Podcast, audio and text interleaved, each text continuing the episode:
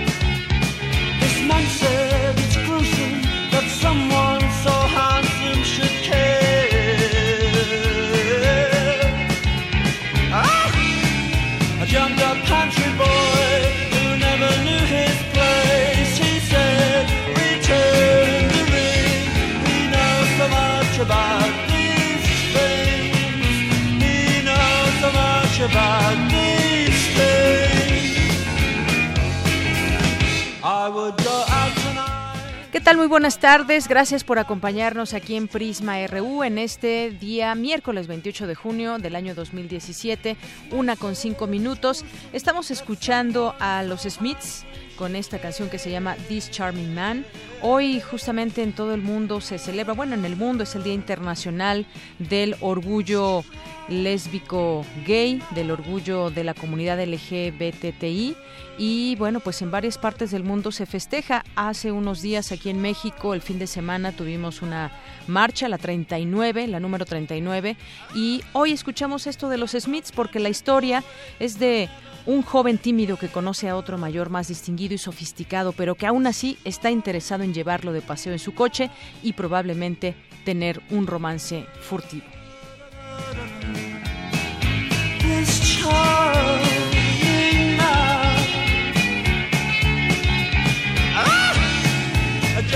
Country ah! boy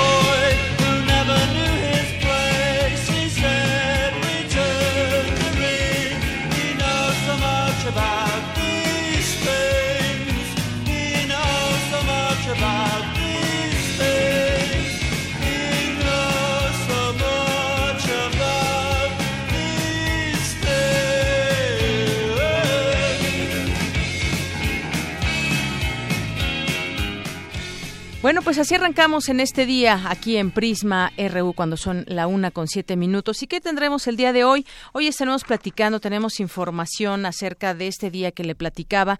Es un tema donde vale la pena reflexionar en torno al tema de las minorías y en este caso de la comunidad lésbico-gay que pues en la actualidad lleva un mensaje, todos estos movimientos como el que vimos las, el fin de semana pasado aquí en la Ciudad de México, promover la tolerancia sobre todo es un tema que hace mucho eco en nuestros días, la igualdad y que ninguna persona se avergüence de lo que sea cual sea su sexo o su identidad sexo, sexoafectiva, que también hemos estado en varios términos en el día en el día a día cuando vemos estos temas cada vez más visibles.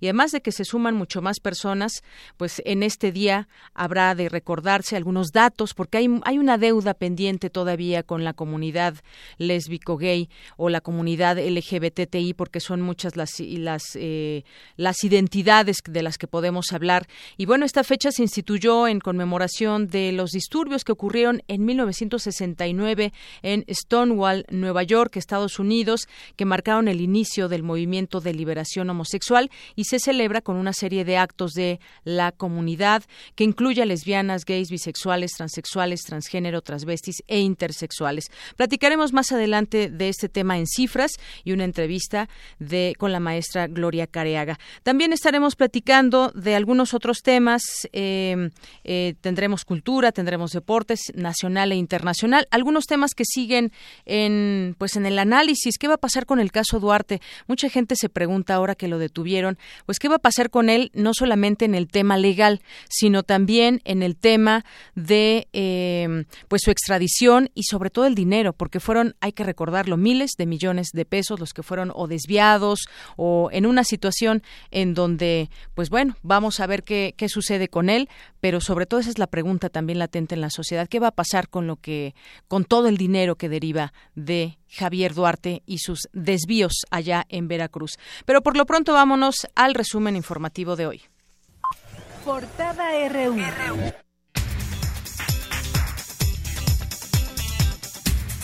Hoy es miércoles 28 de junio. En nuestra portada universitaria, el poeta y ensayista Alberto Blanco recibió el, el, premio Javier Villaurrutia de Escritores para Escritores 2016 en la sala Manuel M. Ponce del Palacio de Bellas Artes. El registro de museos iberoamericanos es una nueva plataforma digital promovida por el Observatorio Iberoamericano de Museos, que pone a disposición de los usuarios información de 7.000 instituciones de la región. En México, el 16% de los adultos mayores sufre rasgos de abandono y maltrato, afirmó Margarita Más Moreno, investigadora del Centro de Investigaciones Interdisciplinarias en Ciencias y Humanidades de la UNAM. Hoy en nuestra portada nacional, periodistas pintaron sobre la plancha del Zócalo, frente a Palacio Nacional, la frase SOS Prensa, esto en protesta por el asesinato del comunicador michoacano Salvador Adame Pardo. En Sinaloa, de forma simbólica, comunicadores clausuraron la Fiscalía General del Estado en reclamo por los recientes asesinatos de periodistas. Un grupo de empresarios de Quintana Roo integró un frente de autodefensas para combatir la inseguridad y corrupción en el Estado.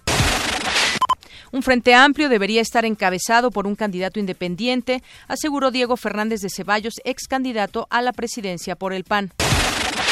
Por su parte, el Partido Verde, aliado del PRI en las últimas elecciones, se declaró abierto a discutir la propuesta del PAN y PRD para construir un frente amplio rumbo al 2018. Javier Duarte ingresaría al reclusorio norte en cuanto llegue a México, señaló el subprocurador jurídico de la PGR, Alberto Elías Beltrán. El robo y venta ilegal de medicamentos ha registrado un aumento de 100% este año en farmacias ubicadas en la Ciudad de México, Estado de México, Michoacán y Guerrero. Esto lo denunció la Unión Nacional de Empresas de Farmacias. Los lugares de detención de 12 municipios de Guerrero, que dependen de sus áreas de seguridad pública, siguen presentando situaciones de riesgo de tortura, informó la Comisión Nacional de los Derechos Humanos. Las lluvias de esta mañana y madrugada han generado avance vehicular lento en diversas vialidades capitalinas, además de provocar la caída de al menos cuatro árboles. Hoy en nuestra portada de Economía y Finanzas, desde el 2015, tres aerolíneas comerciales encabezan la lista con más quejas ante la Profeco. A continuación, un avance de esta información de mi compañero Abraham Menchaca. Así es, Deyanira, buenas tardes. Para el maestro Román Moreno Soto, académico de la Facultad de Estudios Superiores Aragón, las nuevas medidas buscan revertir un problema que por años no han solucionado las aerolíneas. Más adelante la información. Gracias. Y Ford llamó a una revisión de más de 400.000 vehículos, en su mayoría en Norteamérica, por problemas en el eje del motor. De estos, unos 3.000 se encuentran en México. Durante la primera quincena de junio, los precios del servicio de televisión de paga se incrementaron 4.5%, informó el Instituto Federal de Telecomunicaciones. La Cámara Mexicana de la Industria de la Construcción consideró que el alza de los precios en los precios del cemento y concreto incentivará la importación de estos materiales desde países donde el insumo resulta más económico. Hoy en nuestra portada internacional, el presidente estadounidense Donald Trump aceptó la invitación de su homólogo francés Emmanuel Macron para asistir en París al desfile del 14 de julio, la fiesta nacional francesa. La ONU estimó que casi 100.000 civiles están atrapados en Raqqa, principal bastión del grupo yihadista Estado Islámico. En Siria, ciudad de las fuerzas democráticas sirias intentan recuperar. Corea del Norte emitió una orden para la ejecución de la expresidenta de Corea del Sur, Park Geun-hye, y de su jefe de espionaje por un plan para asesinar al líder norcoreano Kim Jong-un. Y nos vamos a un avance de lo que nos tendrá mi compañero Eric Morales más adelante en la información internacional. ¿Qué tal, Deyanira? Muy buenas tardes. Un helicóptero lanzó dos granadas en la sede del, del, Tribunal Supremo de Justicia de Venezuela. El presidente Nicolás Maduro calificó como terrorista este atentado y responsabilizó a la oposición. Los detalles más adelante. Gracias, Eric.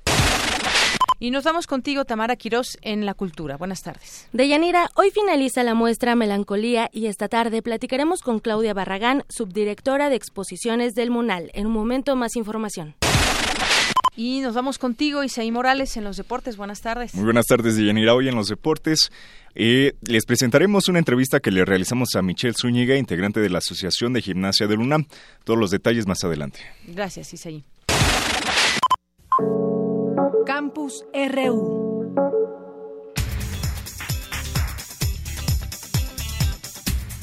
Vamos ahora con nuestro campus RU de este día. Mi compañera Cristina Godínez nos habla sobre la empresa Laidetec, eh, que incubada en la UNAM trabaja en el desarrollo de robots a bajo costo. Cuéntanos, Cristina, muy buenas tardes. Deyanira, buenas tardes.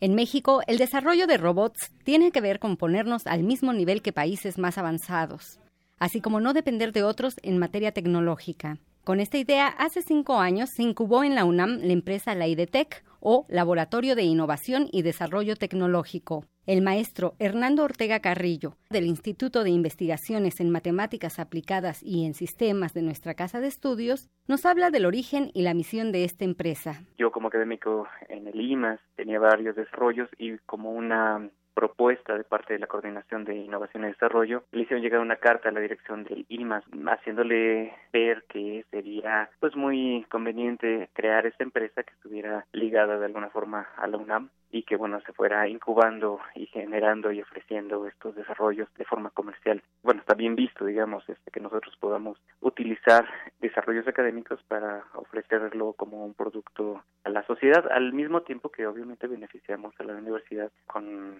regalías que son bien merecidas por el, el apoyo que tuvimos en su momento por laboratorios, espacios, alumnos. El también ingeniero en computación comenta sobre el quehacer de la IDTEC. Hemos desarrollado robots humanoides, en este momento estamos con prótesis. Eh, bueno, el primer beneficio es literalmente económico. El desarrollo de robots está remontando en todo el mundo precisamente porque lo que se busca es que labores físicas que no queramos hacer nosotros las hagan los robots o aquellas que sean muy peligrosas. Por ejemplo, eh, ahora con estos accidentes en las plantas nucleares donde tenga que ir forzosamente un robot, ya no hay que sacrificar a personas o a investigación en otros planetas, en el espacio, forzosamente tendrá que ser con robots. Aunque suena paradójico que ahorita son muy caros, a la larga será muy barato mandar un robot a investigación en vez de un humano. Para el maestro Ortega Carrillo, si nos comparamos con otros países con alta tecnología robótica, nosotros estamos en un 80%, aunque en inteligencia artificial todavía nos falta. Por otra parte, la Secretaría de Ciencia, Tecnología e Innovación del Distrito Federal les ha brindado apoyo económico para el desarrollo de prótesis o manos robóticas, que servirán a las personas que han perdido un miembro superior. Deyanira, este es mi reporte. Buenas tardes. Gracias, Cristina. Muy buenas tardes. Vamos ahora con mi compañera Montserrat Sánchez. Este miércoles el mundo celebra el Día Internacional del Orgullo Gay. La fecha se instituyó en conmemoración de los disturbios, comentábamos al inicio, en 1969, y que marcaron el inicio de todo un movimiento de liberación sexual. Adelante. Así es, Deyanira. Buenas tardes.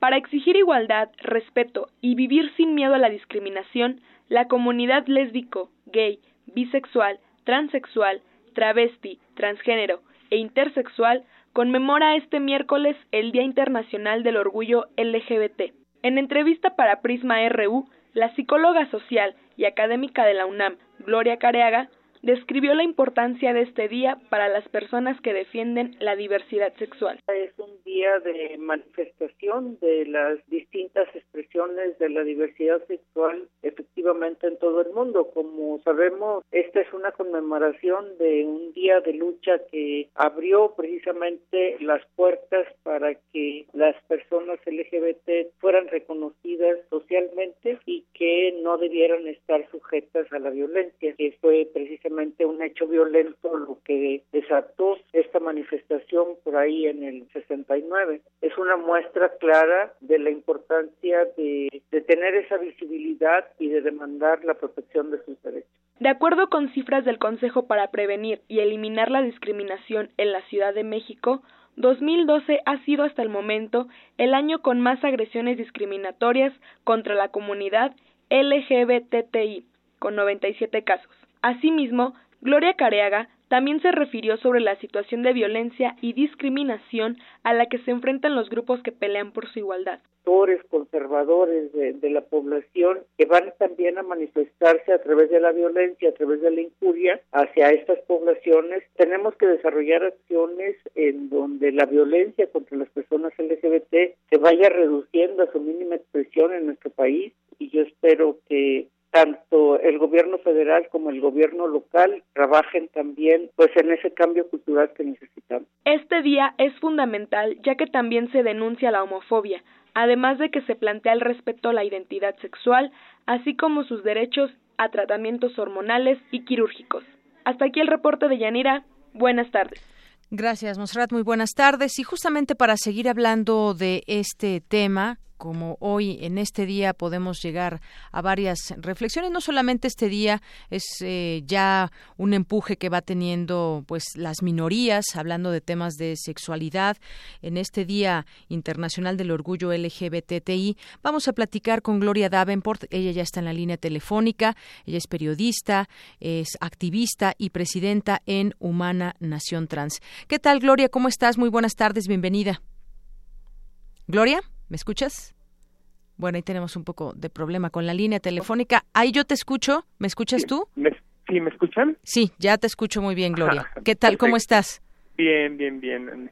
Bueno, pues mira, estaba poniendo en contexto varios temas que siguen pendientes, digamos, en la agenda internacional, pero también nacional, si, si nos centramos también en, en el tema de México. ¿Cómo está el tema de los respeto, del respeto a los derechos de las minorías? Y además, bueno, pues yo te preguntaría cuáles son las principales demandas de la comunidad en la actualidad, de la comunidad LGBTI.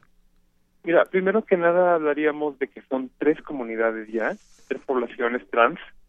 Por ejemplo, hay que señalar que la, la Ciudad de México tiene la única constitución en todo el mundo que reconoce la, la existencia de tres poblaciones trans, que son travestis, transgénero y transexuales. Este logro, eh, que curiosamente te comento, se alcanzó gracias a una vinculación con el movimiento feminista.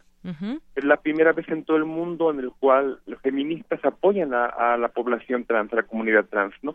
Y nos permite que tengamos el acceso a nuestros cuerpos y a decidir sin pasar por lo que viene siendo cirugías y hormonas, ¿no? Eh, las necesidades más grandes que vemos, primero que nada es que se reconozca la población TTTI, en el acrónimo LGBTTI, que te comento estamos enfrentando en México un problema muy fuerte con la Asociación Internacional de Lesbianas y Gays. Quieren insistir en borrarnos este, de lo que son políticas públicas en México, ¿no? Creo que lo que necesitamos más las, las personas que formamos la diversidad sexual es empezar a respetarnos entre nosotras en nuestras propias autonomías, porque hemos visto que ya se han logrado algunos alcances importantes en el respeto con la población heterosexual, pero sigue habiendo estos intentos de colonización, y de este de invisibilización sobre todo hacia la población trans. Así es, varias cosas como nos dices y es, es importante entenderlo porque de pronto eh, dentro de la comunidad pues existen muchas eh, estos nombres que tú nos platicas, por ejemplo, cómo debemos reconocer a cada uno porque no podemos poner a todos en el mismo en el mismo punto, en el en el mismo costal por decirlo de alguna manera. Sí, mira, nosotras decimos en el feminismo que lo que no se nombra no existe. Por eso es por lo que estamos insistiendo tanto en que se nombren. Insistimos tanto que la ILGA deje de estar intentando eh, manipular a las autoridades mexicanas y borrarnos. Por ejemplo, yo estaba escuchando ahorita que Gloria Careaga, lo que decía, Gloria Careaga es de las personas que están a punto de borrarnos a nosotras, ¿no? Pero por otro lado también tenemos este algo muy importante por ejemplo, yo te podría decir que tal vez las personas que nos están escuchando no sepan que el, el ingreso de las tres poblaciones trans a la Constitución de México, que repito es la única constitución en el mundo que reconoce los derechos de las personas trans en totalidad, fue impulsada por mujeres heterosexuales. ¿eh? Entonces sí es posible que se haya un respeto, que exista una buena relación entre heterosexualidad y diversidad sexual. Solamente es cuestión de dejarnos hablar, escucharnos mutuamente y perder los, los intereses personales que tenemos. Así es. Gloria, también quisiera mm, platicar contigo. Esto que dices es muy interesante. El ingreso a la Constitución de los derechos de estas personas eh, únicos en, en, el mundo. Este ha sido un avance, pues más bien social, porque a veces las autoridades también se quieren subir en muchos temas y si bien tiene mucho que ver porque ellos eh, incitan, por ejemplo, a legislar sobre tal o cual tema, pero pues quién ha sido más. Yo, yo me imagino que también ha sido una sociedad participativa la que ha empujado esta agenda. Sí, mira, como te dije hace rato, el feminismo está cambiando. ¿Eh?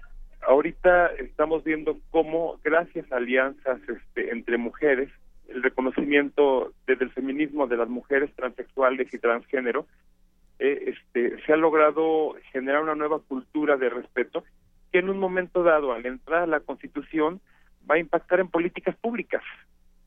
Porque en el momento en el cual la Constitución reconoce que hay una población trans que no necesita cirugías y que no necesita este em, hormonas, en ese momento ya se genera una política pública específica para ellos.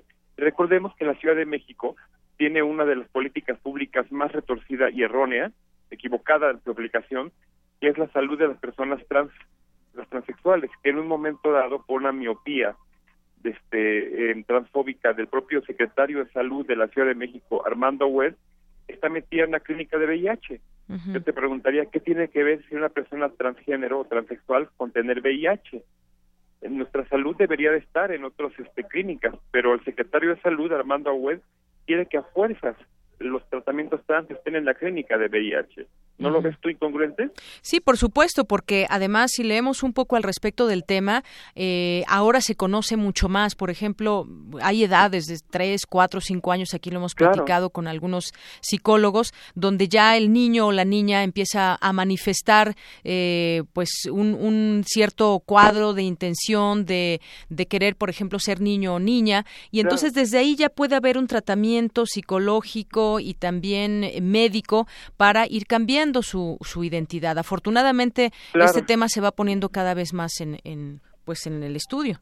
Pero imagínate qué duro debe de ser para una madre y un padre saber que en México em, su hija o su hijo, incluso menor de edad, que empiezan a necesitar tratamientos, tienen que ir a una clínica de VIH. ¿Eh? Imagínate, porque el secretario de salud así lo quiere. Imagínate qué duro debe ser para una madre o un padre de una, de una persona trans saber que a nivel internacional la Asociación Internacional de Lesbianas y Gays, que son gays empresarios, son gays este, que tienen mucho dinero, quieren borrarnos, borrar de la Constitución los derechos de sus hijas e hijos a políticas públicas.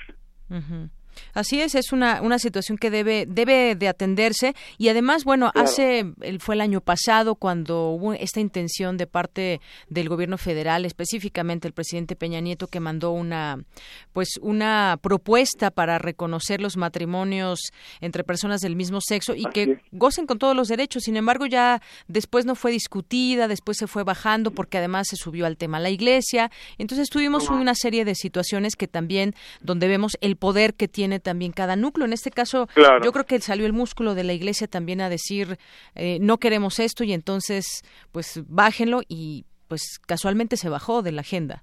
Es lo que vimos. Pero fíjate, también hay otra cosa lamentable. No hemos llegado a un análisis profundo de lo que son los derechos de las personas LGBTTI. Solamente se está pensando que el matrimonio igualitario es todo lo que se requiere y no es así los derechos humanos de las personas que integramos la diversidad sexual no empiezan ni terminan con el matrimonio. Ese solamente es una demanda de un grupo en específico. Yo considero que es importante también hablar del derecho de las, de las infancias LGBTTI a vivir sin bullying, por ejemplo, que se haga un este una política pública en favor de las personas LGBTTI que son ancianas. ¿Qué está pasando con las personas maduras de la diversidad sexual? tenemos este gays y lesbianas que llegan a la edad madura y llegan a asilos y casas para personas de la tercera edad y son separadas, por ejemplo. Tenemos personas trans que cuando llegan a esta edad tienen que negar su transexualidad porque no reciben atención. No se sabe qué es lo que pasa con las personas trans que tienen en un momento dado procesos hormonales y llegan a la vejez, por ejemplo. Sí, debemos detenernos en el tema de los derechos. Antes que sí es un derecho a, a tener una eh, a casarse las personas del mismo sexo, pero también antes de llegar a eso y haces una reflexión creo que muy atinada. Antes de llegar a eso, ¿cuáles son los derechos que se están respetando y cuáles no se están respetando y sobre ello trabajar aquí en la Ciudad de México? Pues se ha abierto una una posibilidad y una agenda y hay muchos grupos activistas que están pues luchando por los derechos, pero si lo abrimos al tema nacional, Gloria, pues ahí vemos una realidad diferente. Claro. Mira, finalmente yo creo que esto del matrimonio igualitario, yo como una persona transexual y bisexual que soy, yo creo que el matrimonio igualitario ha sido de alguna manera una trampa de la derecha gay, porque también hay derecha lésbica y gay, que han querido utilizar todo lo que es la agenda de los derechos de la diversidad sexual para este centrarlos en el matrimonio. La, la monogamia debe ser un derecho para todo mundo, sin importar si eres lesbiana, gay, bi o trans. ¿eh? Pero nuestros derechos van más allá de quienes se pueden casar o quienes no se pueden casar. Curiosamente, la persona que está lanzando esto es una diputada, una mujer lesbiana que ha sido intentado ser diputada cuatro veces, eh, Lolkin Castañeda, y sigue insistiendo en esto porque es su bandera para llegar a ser diputada tenemos, te repito, personas migrantes LGBTTI que están cruzando México y que están enfrentando vejaciones. Tenemos, te digo, adultos mayores, tenemos gente que está en la calle, de un desempleo tremendo, problemas de BPH, problemas de VIH. No todo es el matrimonio. El matrimonio solamente forma parte de una agenda conservadora de la diversidad sexual. Pues sí, es solamente parte de una gran agenda que se tiene que ir, pues se tiene que y, ¿Cómo ves también eh, en esta última marcha eh, del orgullo gay el sábado pasado, fue la número 39, pues también se lleva un, un, mensaje y lo que yo vi, lo que yo pude observar en número es que han crecido estas marchas. ¿Esto que, que tiene algún significado, tiene algo que podamos también leer en este tema de, de la diversidad, Gloria? Nos preocupa la gran, el gran impacto de empresas en este, en este caso. Qué bueno que se masificó, pero nos preocupa cómo se está masificando. Por ejemplo, el día de hoy se, este, se conmemora que en 1968, esta noche, fue la revuelta de Stonewall, en la cual este, mujeres trans fueron las que se levantaron contra los policías. Entonces no se trata tanto de un carnaval. Qué bueno que haya festividad, qué bueno que haya este juego, que haya haya colores y luces. hemos olvidado de que estamos hablando de una protesta social. Estamos hablando de que el Stonewall, las marchas nacen como una, una exigencia de derechos. Y podríamos preguntarnos en realidad cómo estamos en materia de derechos desde 1969, cuando Nueva York se da Stonewall, y, y cómo está ahorita, ¿no? Se podría poner como una anécdota al margen. Sí. Este, las dos este, transexuales que empezaron la batalla de Stonewall este, eran una afrodescendiente, eh, Marcia Johnson, y una puertorriqueña que se llamaba Silvia Rivera. Marcia Johnson y Silvia Rivera prácticamente murieron en la indigencia. Al, al margen de todo este gran comercialismo gay de la marcha, a, este, Marcia fue asesinada en un crimen de odio y su cadáver fue aventado al río Hudson. Y esta eh, Silvia Rivera, que fue la que impulsó tanto la, lo que era la, la liberación de esa época, murió este, en la indigencia y de un cáncer que se hubiera podido curar si hubiera tenido dinero, pero nunca tuvo acceso a, las contrataciones. Entonces yo creo que lo que está pasando ahorita es que no se está visibilizando en realidad la necesidad de los derechos de la diversidad sexual, sino está este, visibilizándose un gran carnaval muy divertido, sí, pero que nos hace nos hace olvidar que en la Ciudad de México hay dos asesinos de mujeres trans libres. Eh, en menos de un año dos compañeras trabajadoras sexuales fueron asesinadas, a uno agarraron al criminal y lo dejaron ir. ¿eh? Estamos hablando de que todavía hay, ¿qué te puedo decir? Muchísimas empresas que salieron ese día a repartir propaganda. Un hotel anunciaba que había bodas gays de 517 pesos eh, eh, invitados siempre y cuando fueran 50, por ejemplo, y voltea cómo está el, el desempleo en la diversidad sexual. Yo le preguntaría a este hotel y a estas empresas y cafeterías y todo eso, ¿cuántas personas transexuales tienen este, em, trabajando? Empleadas y empleadas como gerentes, porque luego nos quieren emplear pero para limpiar baños, ¿no? O sea, entonces estamos en un doble discurso que es realmente preocupante, sobre todo a unos meses de un año electoral. Así es. Bueno, pues vamos a, seguir en el tema. Por lo pronto, Gloria, pues es interesante conocer pues lo que tú nos platicas, además como activista y pues como persona que pertenece a esta a esta comunidad. Muchas gracias. Muchas gracias. tengan un bonito día. Buenas tardes. El orgullo es para todos. Claro que sí. Hasta luego, Gloria Davenport, periodista y además activista, eh, presidenta en Humana Nación Trans. Una con treinta y tres. Prisma RU. Para nosotros, tu opinión es muy importante. Síguenos en Facebook como Prisma RU. ¿Dudas o comentarios? Escríbenos al correo electrónico prisma.radiounam@gmail.com. Nacional RU. Continuamos el tema de Duarte, les decía, en los temas nacionales pues continúa dando de qué hablar en varios sentidos. Primero vimos esta fotografía que se publicó en prácticamente todos los medios de comunicación, donde Duarte se le ve sonriente, se le ve alegre, por lo menos así esa comunicación que da esa foto, así se puede mirarlo con una eh, sonrisa, bromeando que ya llegó su Uber. Y bueno, el caso es que el día de ayer allá en Guatemala, pues se dio a conocer la información y de esta audiencia ante el Tribunal Tercero de Guatemala, donde el exgobernador acusado de delincuencia organizada y operaciones con recursos de procedencia ilícita, aceptó su extradición a México para enfrentar a las autoridades por delitos que le imputa el gobierno de Veracruz específicamente. Para hablar de ese tema ya tenemos en la línea telefónica al eh, doctor eh, Carrancá, que además es profesor emérito y que ya lo hemos tenido aquí en otras ocasiones para eh, entrevistarlo sobre varios temas. Ahora este no se nos puede ir. Doctor, ¿cómo está? Muy buenas tardes. Mucho gusto en saludarla. Doctor Carrancay Rivas, pues bueno, ¿cómo vio esta desde la sonrisa de Duarte al tema ya legal que impera en esta situación? Sí. Habida cuenta de las circunstancias que rodean el caso, es un hombre de muy poca sensibilidad y de un cinismo manifiesto. De eso no hay la menor duda desde el punto de vista de una simple y llana observación psicológica, ¿verdad? Habida cuenta de todo el escándalo, de todo lo que se ha dicho, lo menos que puede hacer es guardar eh, con sus gestos o mantener discreción, no ser tan cínico, ¿verdad? Eso desde el punto de vista de la foto que tanto ha impresionado. En otro sentido, yo no conozco el caso a fondo, yo no lo he estudiado con detenimiento, pero sí le puedo decir en términos generales que la extradición ciento por ciento procede porque el delito fue cometido en México, concretamente como usted lo acaba de, decir, en perdón, de decir en el estado de, de Veracruz.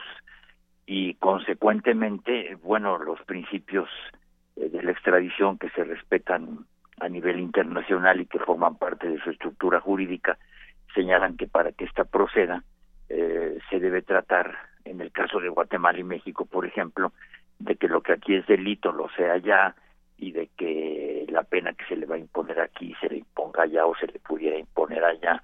Pero como el delito se cometió aquí, pues nosotros tenemos prioridad, es decir, en el sentido de que esta es la sede jurídica, pues eh, que debe conocer el caso por las razones que le estoy señalando. Así que la extradición, desde mi punto de vista, ciento por ciento procede. No puede haber, no sé las razones. Ciento por ciento procede la extradición. La extradición. No sé las razones que él haya alegado, desconozco el expediente, me dicen que él solicitó que aceptó ya la extradición. Sí, que, que, antes la había solicitado. Ignoro las razones. Quiero pensar que por maltrato, vejaciones de los carceleros, cosas de ese tipo. Bueno, pues sea quien sea este señor, que es de lo peor desde cualquier punto de vista, por la información de prensa que tenemos bien difundida y en gran parte bien fundada, pues bueno, tiene ciertos derechos y no se le puede maltratar ni dejar. Si este hubiera sido el caso en Guatemala, pues tiene la razón de decir llévenme a México, ¿no?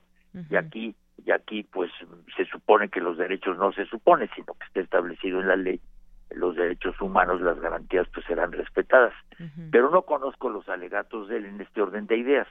Pero le digo, en términos generales, absolutamente procede la extradición porque el delito se cometió en México, en, el estado de Veracruz. Así es, en ese son las autoridades mexicanas las competentes. Claro, en ese sentido, pues entendería que debería pagar por esos delitos aquí en nuestro país.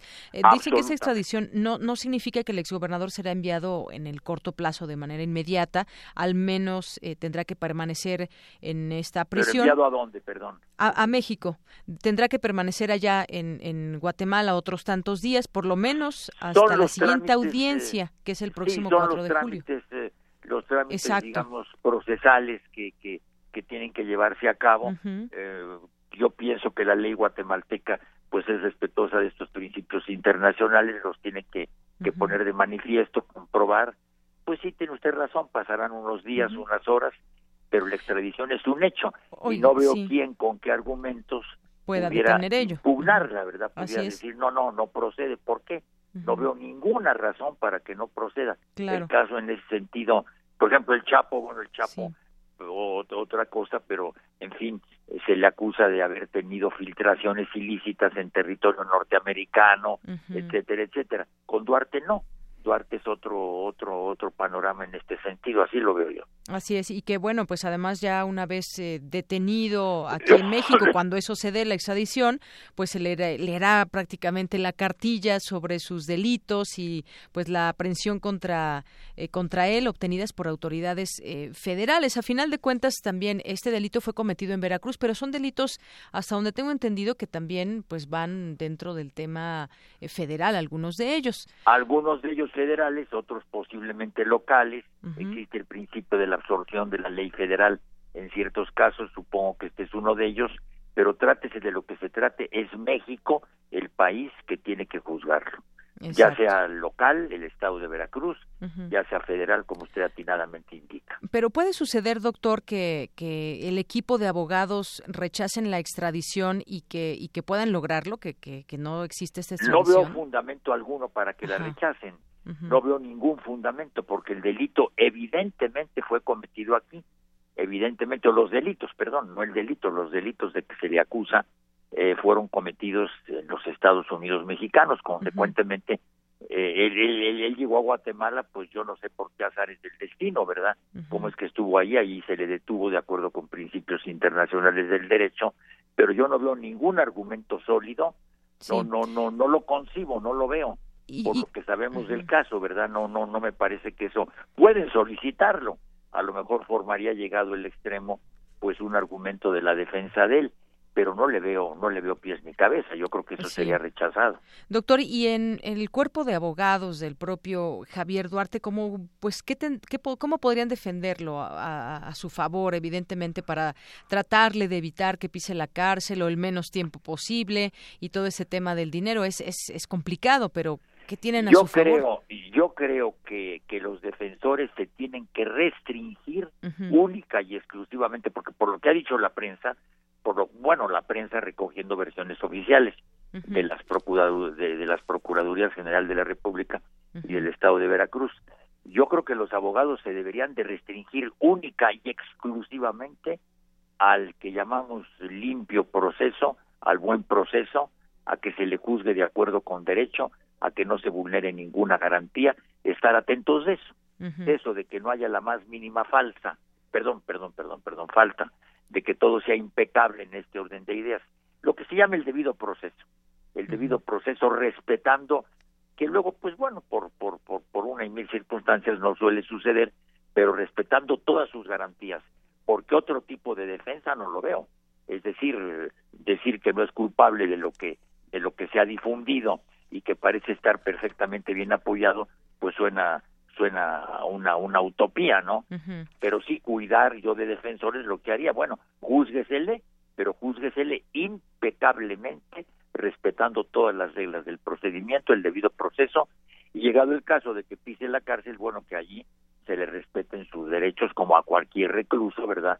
Sus derechos fundamentales, sus garantías, etcétera, etcétera. Esa es lo que yo restringiría la defensa, porque no veo otra, no veo ninguna posibilidad de ninguna manera de que se dijera, caray, sería monstruoso que no es culpable, ¿verdad? O que los cometió estos delitos por imprudencia o alguna que o bien por un trastorno mental o cosas así de absurdas, ¿no? Digo de absurdas en este caso. En este otros caso, puede proceder.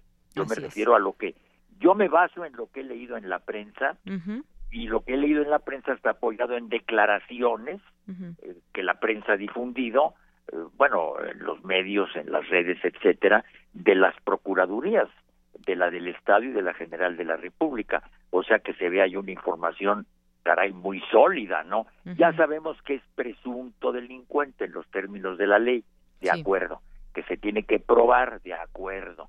Entonces, respetar todas las reglas, a eso restringiría yo mi defensa, porque no veo otro camino. Muy bien. Bueno, pues con eso nos quedamos. No, no podría evadir en todo caso la extradición y sobre todo la justicia, el peso de la ley que debe caer también sobre él aquí en en mi opinión, no hay manera, no es posible. Muy bien. Digo, por lo que sé, no soy defensor ni, perdón, no, no, no, no conozco el expediente, mejor dicho, pero por las noticias que tenemos, absolutamente imposible, no puede evadir.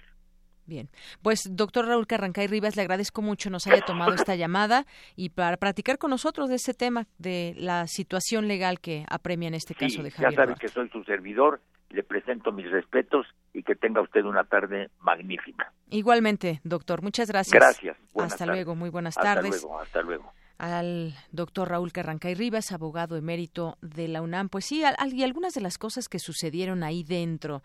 es interesante eh, comentarlo. Hubo una pregunta directa del tribunal que presidió Saúl Orlando Álvarez y con los jueces Julio Jerónimo y César Augusto Amezquita acerca de si se allana o no a la extradición y Duarte anunció que la acepta y lo dijo textualmente así por considerar estas acusaciones infundadas, ligeras, vagas e imprecisas. En algún otro momento también incluso dijo que era un estado fallido, Veracruz, al anunciar que en el asunto legal que se le atribuye en Veracruz optó por someterse a las autoridades judiciales de mi país, es lo que dijo, es decir, en términos coloquiales, acepto la extradición que el gobierno de la administración actual de Veracruz, gobierno fallido, por cierto, está haciéndome en torno a este caso. También le preguntó eh, el abogado eh, Álvarez de inmediato, ¿usted renuncia a plantear cualquier acción ordinaria o constitucional en esta nación? El exgobernador de 43 años respondió sí renuncio. El tribunal escuchó y aceptó una solicitud del Ministerio Público de Guatemala de aprobar sin más trámite el allanamiento admitido por Duarte y que su entrega a México sea aplazada o diferida porque en contra del requerido hay otro mecanismo de extradición en el Tribunal Quinto de Sentencia Penal, narcoactividad y delitos contra el ambiente. Así que pues finalmente se resolvió según el Tratado de Extradición Guatemala-México, la- se aprobó la medida de allanarse, suspendió el proceso que de lo contrario habría proseguido por los seis delitos y ordenó mantener preso a Duarte, pero diferir su entrega a México hasta que el Tribunal Quinto la resuelva en forma definitiva. Así esta situación con Javier Duarte y pues todos los delitos que se le imputan y seguimos preguntando y los miles de millones de pesos que desvió se regresarán. Hay mecanismos, se puede saber hasta dónde llegaron, además de las arcas suyas y familiares, hasta dónde llegó este dinero. Una con 46 minutos. Prisma RU. Programa con visión universitaria para el mundo. Queremos conocer tu opinión. Síguenos en Twitter como arroba PrismaRU. Una con 47 minutos y hoy en otros temas también a nivel nacional y eso que sucedió aquí en, aquí en la Ciudad de México, pero tiene que ver con este asesinato de Salvador Adame, el periodista que fue secuestrado allá en, en Michoacán. Alrededor de 28 personas, periodistas, escribieron sobre la plancha del Zócalo la frase SOS Prensa en protesta por el asesinato del comunicador michoacano Salvador Adame Pardo. Los manifestantes portaron fotografías del periodista y mensajes en los que piden justicia por su asesinato. Esta protesta forma parte de una convocatoria iniciada por periodistas de Michoacán para que comunicadores de- de- se manifiesten en plazas públicas de todo el país. Esto se vivió en la mañana aquí en la Ciudad de México. Y en otros temas, eh, mañana ya lo tendremos más ampliamente también sobre pues Itzel, esta niña de 15 años que fue exonerada del delito de homicidio. Eh, esta joven incurrió en este crimen al forcejear con el hombre que la violó. Hay pues descripciones realmente eh, telúricas en los medios de comunicación. Hay ya una entrevista a la propia joven de 15 años.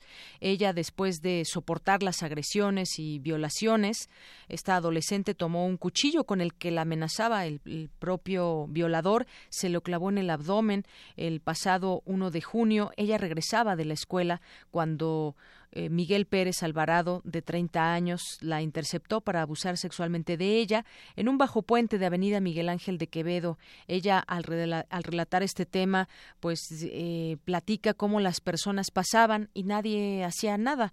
Ella eh, intuía que sabían que algo mal estaba pasando, pero nadie hizo nadie, nada por ayudarla. Al término de esta situación desafortunada, donde fue violada y ella mató a su agresor, llegaron dos motocicletas, después le informaron eh, dos días después que esta persona había muerto y se le acusó en un primer momento de homicidio. Finalmente fue exonerada por este delito. Fue en defensa propia este este homicidio. Un tema que trataremos más ampliamente el día de mañana en la sección arriba los de abajo. Y bueno, también un hallazgo terrible. Rescataron a un menor en cautiverio en la delegación Gustavo Amadero. Anthony, de cinco años de edad, que presentaba signos de desnutrición evidente y maltratos severos. Autoridades de esta delegación y de la Procuraduría Capitalina rescataron apenas anoche a este menor de edad que se encontraba en cautiverio. Hay huellas de tortura, un posible daño psicológico. Este operativo se, se realizó en un domicilio de esta delegación y bueno, se estima, se cree que el menor tiene cinco años de edad.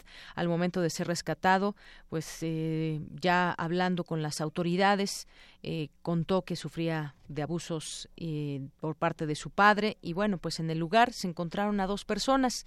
Se presume que son los tíos de este menor y en este sentido pues las investigaciones continúan. Él ya quedó en resguardo de las autoridades. Terrible caso como en otras ocasiones se ha revelado aquí, también en temas en temas de rescate de niños. La una con cincuenta minutos.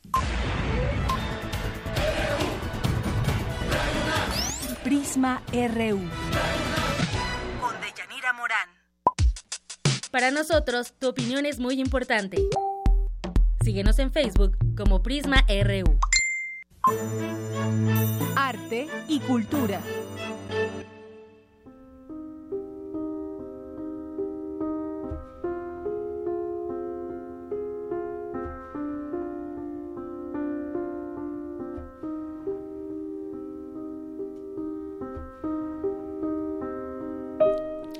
Con 51, entramos a Cultura con Tamara Quiros. Tamara, bienvenida, muy buenas tardes. Deyanira, qué melancólicas entramos el día de hoy a esta sección de cultura. Cuéntanos, ¿por qué esa melancolía? Primero, hoy es miércoles. ¿Miércoles de qué? Pues tú nos dirás. De, noche de, museos. Noche de museos. ¿De qué más? Hay miércoles de muchas cosas. De cine, para muchos todavía creo que todavía no es dos por uno, ¿verdad? Pero hay un descuento los fines de... ¿Sí? Perdón, los miércoles, sí, todavía. Mira, aquí se Arturo, es miércoles de cine para él. Bueno, también es miércoles de Noche de Museos y precisamente ayer platicábamos de algunas de las actividades que se llevan a cabo en un horario especial como parte de la Noche de Museos en el eh, Museo Nacional de Arte, un inmueble que antiguamente fungía como Palacio de Comunicaciones y Obras Públicas, donde se exhiben obras de arte producidas entre la segunda mitad del siglo XVI y la primera mitad del siglo XX. Hoy se termina una muestra muy interesante, pero para hablarnos más del término de melancolía, hoy nos acompaña en la línea Claudia Barragán, subdirectora de exposiciones del MUNAL. Claudia, muy buenas tardes. ¿Qué tal, Tamara? Muchas gracias. ¿Cómo están? No, al contrario, gracias por acompañarnos en esta tarde. Eh, iniciamos con esta canción precisamente porque melancolía, un estado anímico asociado con el dolor, con la pérdida, la culpa y otras causas afectivas eh, representadas mediante el arte plástico. Háblanos, por favor, más de melancolía. Sí, pues justamente eh, a través de esta exposición queremos explorar cómo la melancolía ha sido representada en el arte mexicano tenemos piezas de diversas colecciones que abarcan desde los siglos XVII hasta el XXI Entonces, pues justamente uno de, las, de los objetivos de esta exposición es ver cómo la melancolía ha sido representada durante distintos siglos eh, de manera diferente, pero siempre aludiendo al sentir humano, a explicar y a interpretar cómo se ha visto la melancolía como una posible raíz de inspiración para los artistas. Claro, sobre todo en, en esta muestra eh, usan muchos simbolismos. Ayer eh, platicábamos, ¿no? Eh, algunas pinturas donde se ve alguien que se, cubre el rostro con las palmas de la mano. ¿Qué hay ahí? ¿Cuáles son esas connotaciones en el arte, no? Sí, justamente, bueno, los artistas han buscado las maneras de representarlo desde diferentes ángulos y bueno, la melancolía también alude a distintas interpretaciones que, que tanto los artistas como la gente tenemos sobre este sentimiento. Eh, se habla también sobre, por ejemplo, la pérdida del paraíso, que es con lo que empieza la exposición, eh, que tiene más que ver con el pecado original y la contemplación divina, pero también cuestiones más personales como la noche del alma, que es otro de los núcleos de la exposición, que habla sobre la, sobre la melancolía ante la muerte, ante la pérdida de los hijos, la orfandad, eh, también la melancolía en relación con la muerte y la melancolía como, como una interpretación divina también eh, de cuestiones que tienen más que ver con los signos zodiacales y cómo estamos regidos por Saturno, los melancólicos. Así es. Una muestra que además se complementó con diversas sesiones. Una de ellas propuso que las penas se fueran bailando y en otra, eh, con el uso de la tecnología, también lograron captar parte del público que ha asistido al Munal solo para ver esta exposición. Eh, haciendo un recuento, ¿cuántas personas han acudido a ver la exposición de melancolía? Pues hasta este fin de semana habíamos tenido más de 65 mil visitantes. Em, hemos tenido una muy buena afluencia. Eh, tenemos menos de tres meses de, muestra de, la exposición. Entonces, bueno, pues tenemos un promedio em, pues de, varias de varias personas que, que están viniendo a la exposición. Tenemos un promedio diario de 1.600 personas. Entonces, la verdad es que eh, pues ha sido una exposición de mucho éxito y queremos pues que la sigan viendo porque ya les falta muy poquito tiempo para, para verla, ya nada más tenemos la exposición hasta el 9 de julio. Ah, es hasta el 9 de julio, yo pensé que se terminaba hoy.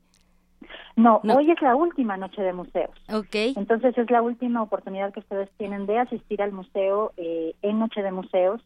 Eh, el museo vuelve a abrir sus puertas a las 7 de la noche el día de hoy, está abierto hasta las 10 de la noche. Además la entrada es gratuita.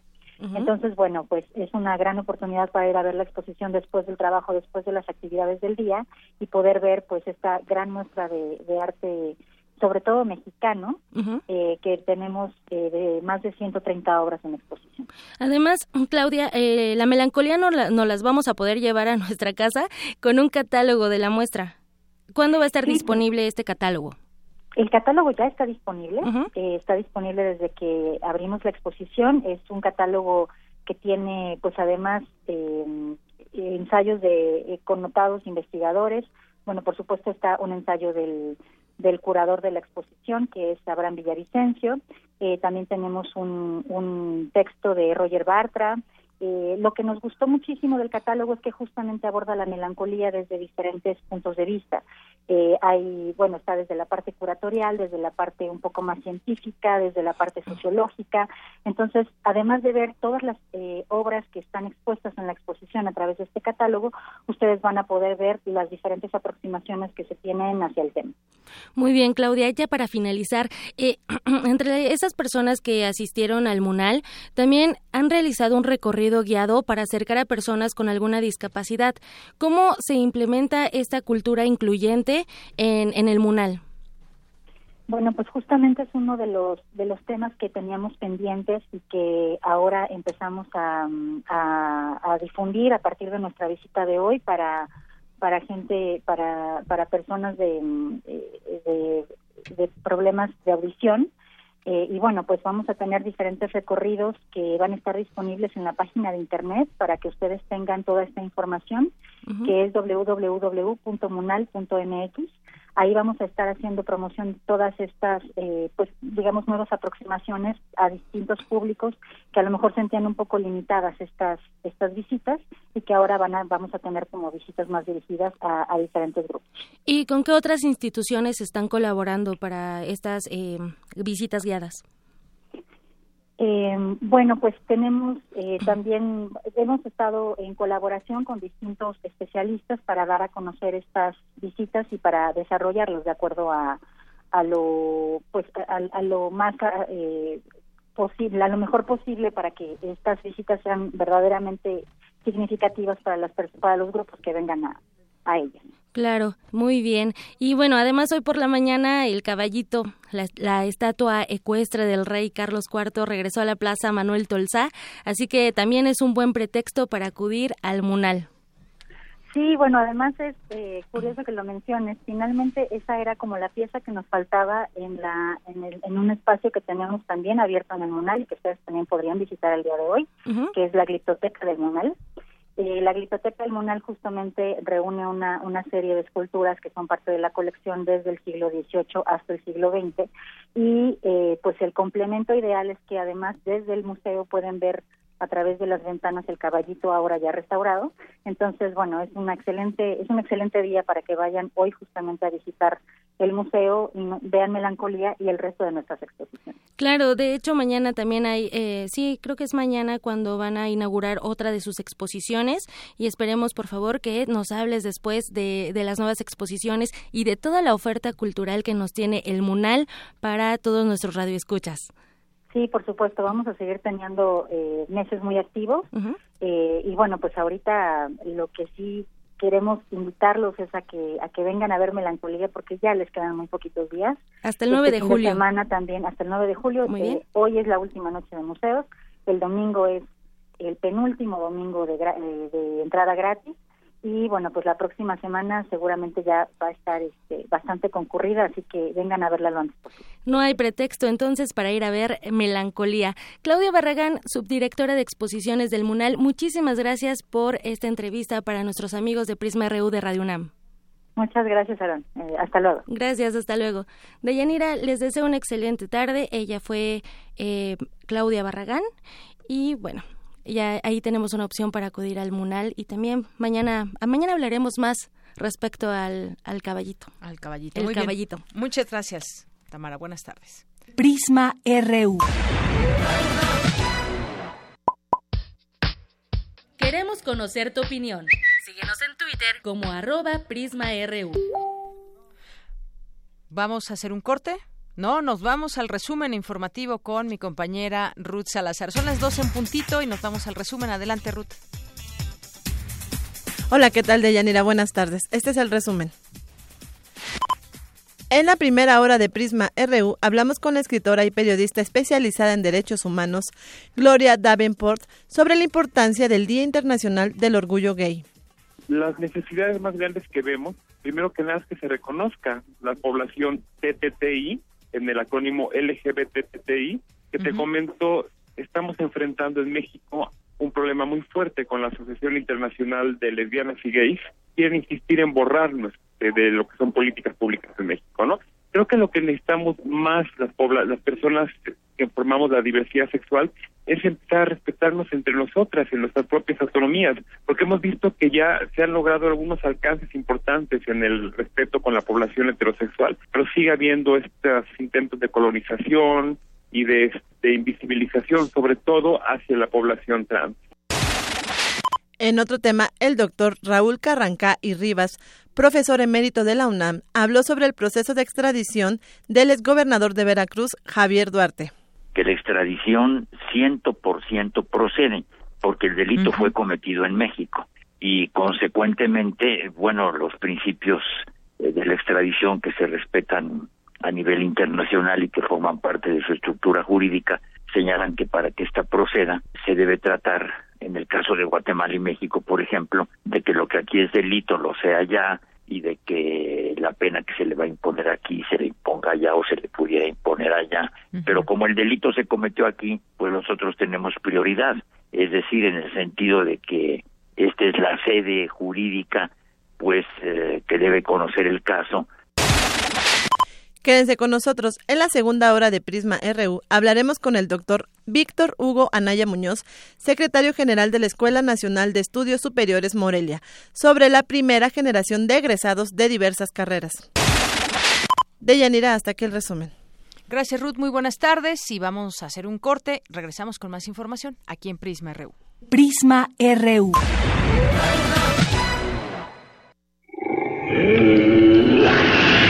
En la UNAM se escriben historias de éxito. En Fundación UNAM hacemos que estas historias sean posibles, ya que becamos anualmente a más de 68 mil universitarios. Súmate 5340-0904 o en www.funam.mx. Contigo hacemos posible lo imposible. ¿Sabes quiénes son los diputados ciudadanos? Son los únicos que se opusieron al gasolinazo. Sí, votaron en contra de la reforma energética, la fiscal y la liberación del precio de la gasolina. Son los únicos que han rechazado bonos y privilegios, cada uno de ellos más de medio millón de pesos. Si todos los diputados hubieran hecho lo mismo, el país habría ahorrado más de mil millones de pesos. Los diputados ciudadanos están demostrando que sí hay diferencias. Movimiento Ciudadano. De las vistas de Salvador Toscano a la época de oro. Del celular a, la era digital. Filmoteca UNAM. Sala de exposiciones, acervo y restauración, cine en línea, talleres, hemeroteca. Circuito Mario de la Cueva, frente a la Facultad de Ciencias Políticas y Sociales. Entra a www.filmoteca.unam.mx. En Facebook y Twitter somos Filmoteca UNAM. Ahí encontrarás la oferta visual que tenemos para ti. Filmoteca UNAM. Continúa abierta la exposición Constitución Mexicana 1917-2017, Imágenes y Voces, compuesta por 742 piezas entre documentos, pinturas, esculturas, fotografías, libros interactivos, películas y música. La muestra revisa el proceso de creación y la vigencia de la Carta Magna desde la perspectiva cultural en 2.400 metros cuadrados de exhibición. Puede visitarse en la Galería de Palacio Nacional Zócalo, Centro Histórico de la Ciudad de México.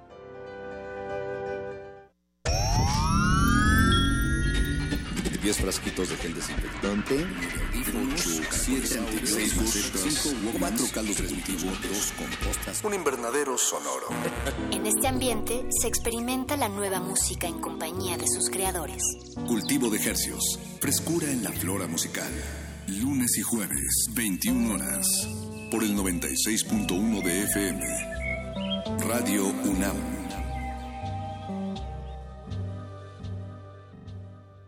Prisma RU.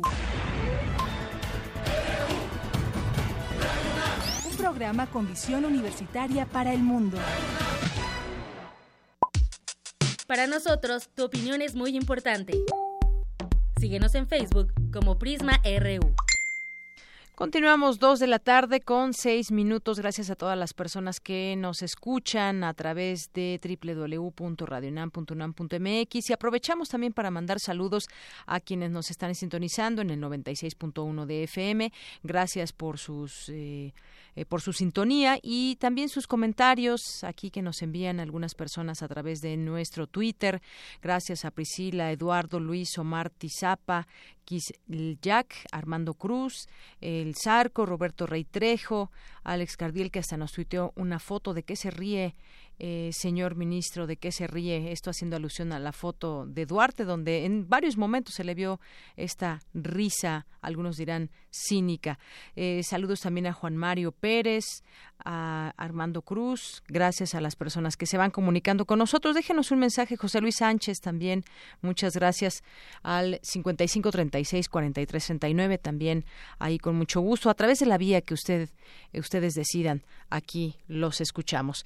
Bueno, vámonos a la información. A un año de su implementación, ya el sistema de justicia penal no tiene los mejores resultados, aunque muchos especialistas defiendan su implementación y piden que se dé más tiempo para tener un mejor balance. Adelante con esta información, Ruth Salazar. Buenas tardes. Un informe de la Comisión Nacional de Derechos Humanos señala que la corrupción tiene una incidencia directa en la violación de los derechos humanos.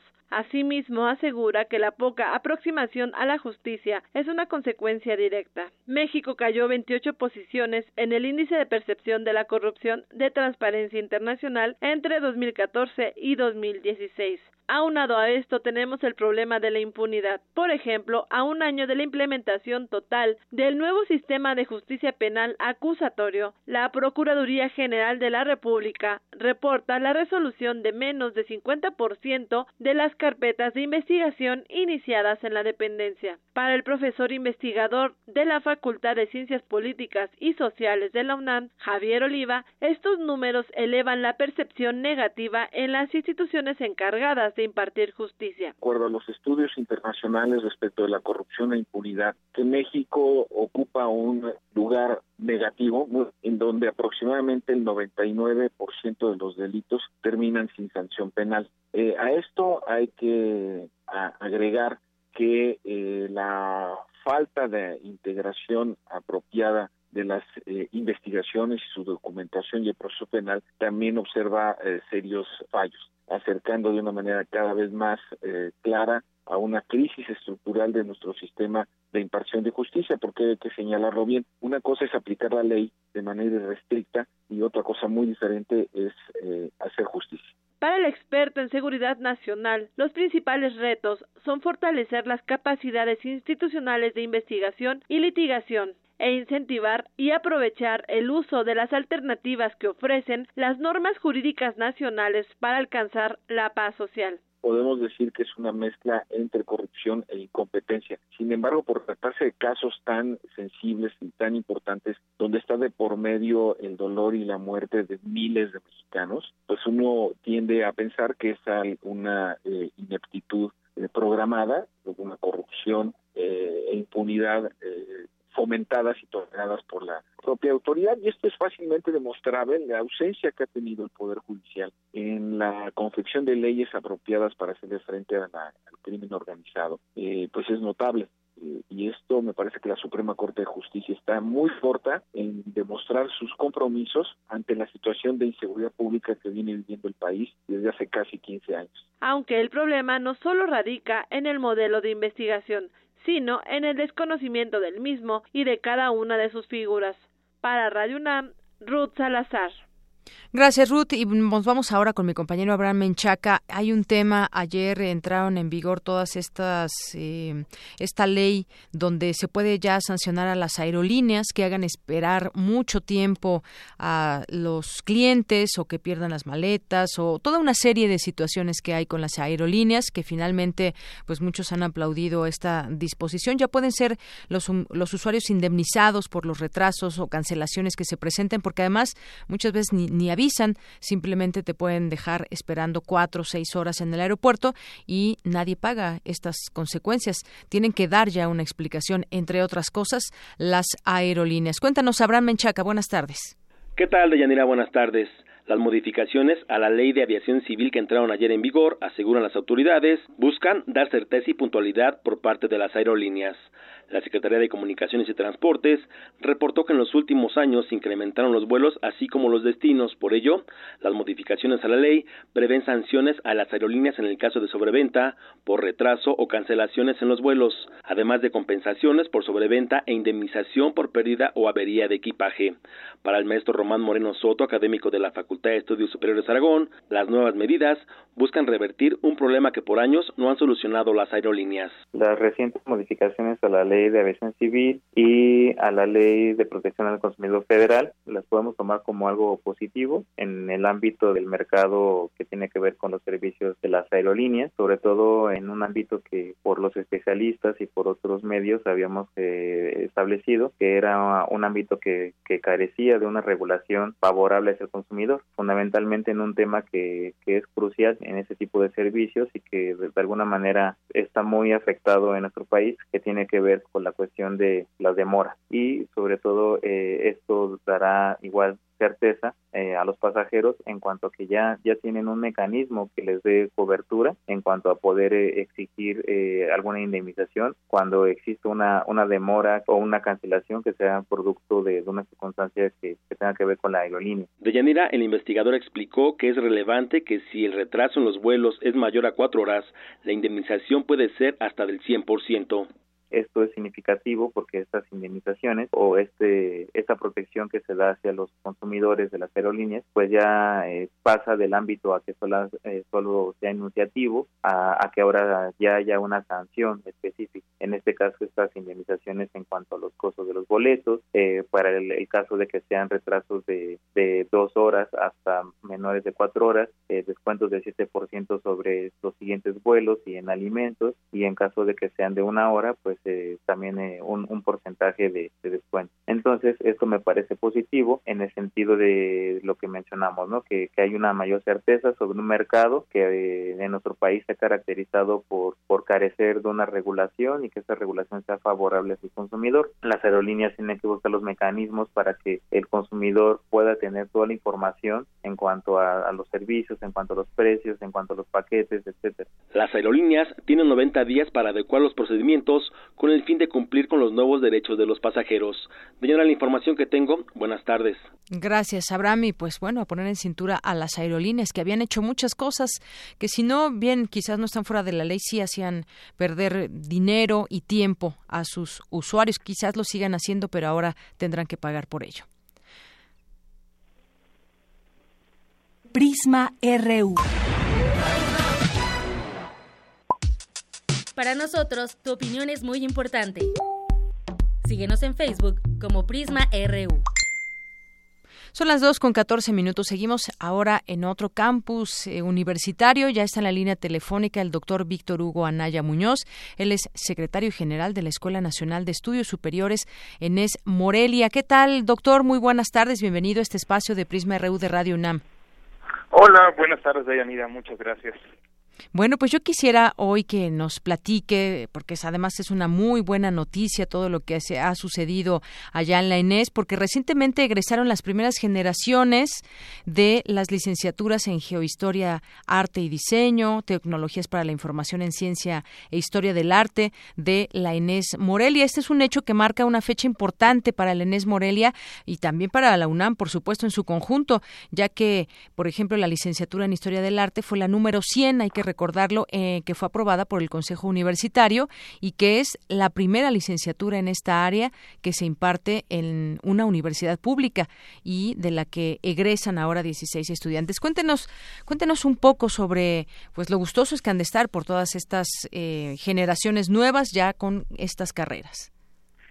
Sí, así es. Pues, la verdad es que sí estamos muy contentos en, en Morelia. El que estos cuatro licenciaturas se sumen a las tres que ya estaban eh, generando egresados cada año, pues la verdad eh, pues nos llena de satisfacción porque habla claramente de que la Enes Model empieza a establecerse y a consolidarse como una entidad académica que ya tiene planes completamente funcionales para estudios de licenciatura.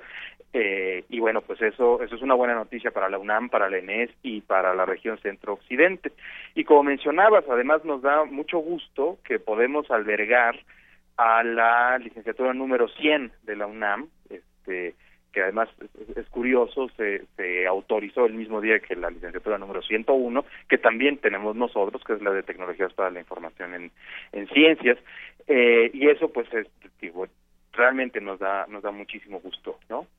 eh, bueno, y bueno, eh, además, el otro punto que mencionas con respecto a historia del arte es algo fundamental, ¿no? eh, historia del arte tradicionalmente había sido eh, ofrecida únicamente, ya fuera a nivel posgrado o por instituciones de, de, educación superior de muchísimo prestigio, pero que son instituciones privadas, lo cual, eh, pues de facto limitaba el acceso a un amplio sector de la población a tener este tipo de estudios. Y afortunadamente es la, la UNAM la que toma la batuta en esto y decide generar un programa de estudios que le pueda permitir a prácticamente cualquiera que lo desee y que pase el examen de admisión, eh, pues, pues poder realizar sus estudios en esta área y después poderse dedicar a la investigación, a la docencia, a continuar sus estudios en, en cualquier parte del mundo, incluido por supuesto México. Muy bien, pues sí, buenas noticias además de estas primeras generaciones y que poco a poco seguramente será se irá incrementando el número de, de alumnos que se inscriban en alguna de estas carreras por su atractivo y pues por supuesto todo lo que puede devenir también ya hablando de un campo de trabajo que justamente me imagino nacen estas estas carreras porque hay un espacio también donde se pueda ejercer ya la profesión. Sí, todas las, licenciaturas que tenemos en tanto en la ENES Morelia como en la ENES León, como en las nuevas ENES que se, que se van a formar, eh, eh, responden a campos emergentes del conocimiento, lo que quiere decir que en realidad el campo ya está ahí y, las necesidades eh, ya están ahí. Entonces, los alumnos tienen un, un, lugar de trabajo en el que se pueden insertar eh, y pueden pues rápidamente eh, acceder al mercado y tener en algunos casos sueldos bastante competitivos. Por supuesto, esto depende del área. eh, hay áreas que tienen que tradicionalmente pagan mejores que otras, pero todas ellas tienen eh, muchas posibilidades de fácilmente incluirse en algún sector, es el sector público, el sector privado, gubernamental, la investigación, la docencia, ¿no? Eh, y bueno, pues en, en áreas como mencionaba que están ya ahí, pero no se pueden satisfacer fácilmente a través de los esquemas de las licenciaturas tradicionales. Muy bien. Bueno, pues ahí está, enhorabuena y que se sigan eh, incrementando el número de matrícula para estas carreras y sobre todo lo que usted decía, son campos emergentes del conocimiento que ahí están, pero que ahora pues ya se puede materializar esto a través de una licenciatura. Muchas gracias, doctor. Muchas gracias a ti, Deyanira. Saludos a todo tu público. Buenas tardes. Gracias. Buenas tardes el doctor Víctor Hugo Anaya Muñoz, es secretario general de la Escuela Nacional de Estudios Superiores Morelia, la Inés Morelia. Y bueno, nos vamos ahora con mi compañera Dulce García. Siguen también las buenas noticias en la UNAM. Se entregaron los premios a la innovación tecnológica y dispositivos para la salud 2017. Cuéntanos, Dulce, buenas tardes. Deyanira, muy buenas tardes a ti al auditorio de Prisma RU. La medicina cada vez tiene avances más significativos, lo que ha permitido que la esperanza de vida se haya incrementado en los últimos 100 años. En 1940 era de 41 años, dos décadas después de 60 y para el año 2015 llegó a los 75. Sin embargo, enfermedades como la diabetes, la obesidad y el cáncer demandan soluciones innovadoras. Por ello, estudiantes de la UNAM han enfocado sus proyectos de tesis en tratamientos que van desde la hipertensión arterial hasta un método analítico para detectar fármacos en el plasma humano. En total son seis los proyectos, tres de licenciatura y tres de posgrado, que cuentan con marcos teóricos fundamentados en realidades por resolver, apego metodológico y resultados alentadores, y que ya se han hecho merecedores del Premio a la Innovación Farmacéutica y de Dispositivos para la Salud 2017, con el fin de estimular la investigación y los proyectos innovadores como estos, la UNAM, la Comisión Federal para la Protección de Riesgos Sanitarios y Fundación UNAM otorgaron este reconocimiento que, a decir del rector Enrique Graue, ayudará a que México sea el país que se quiere llegar a tener. Todos ellos, si lo ven bien, son muestra de lo que somos capaces de hacer y de innovar para avanzar en problemas puntuales que nos permitan vivir más y mejor.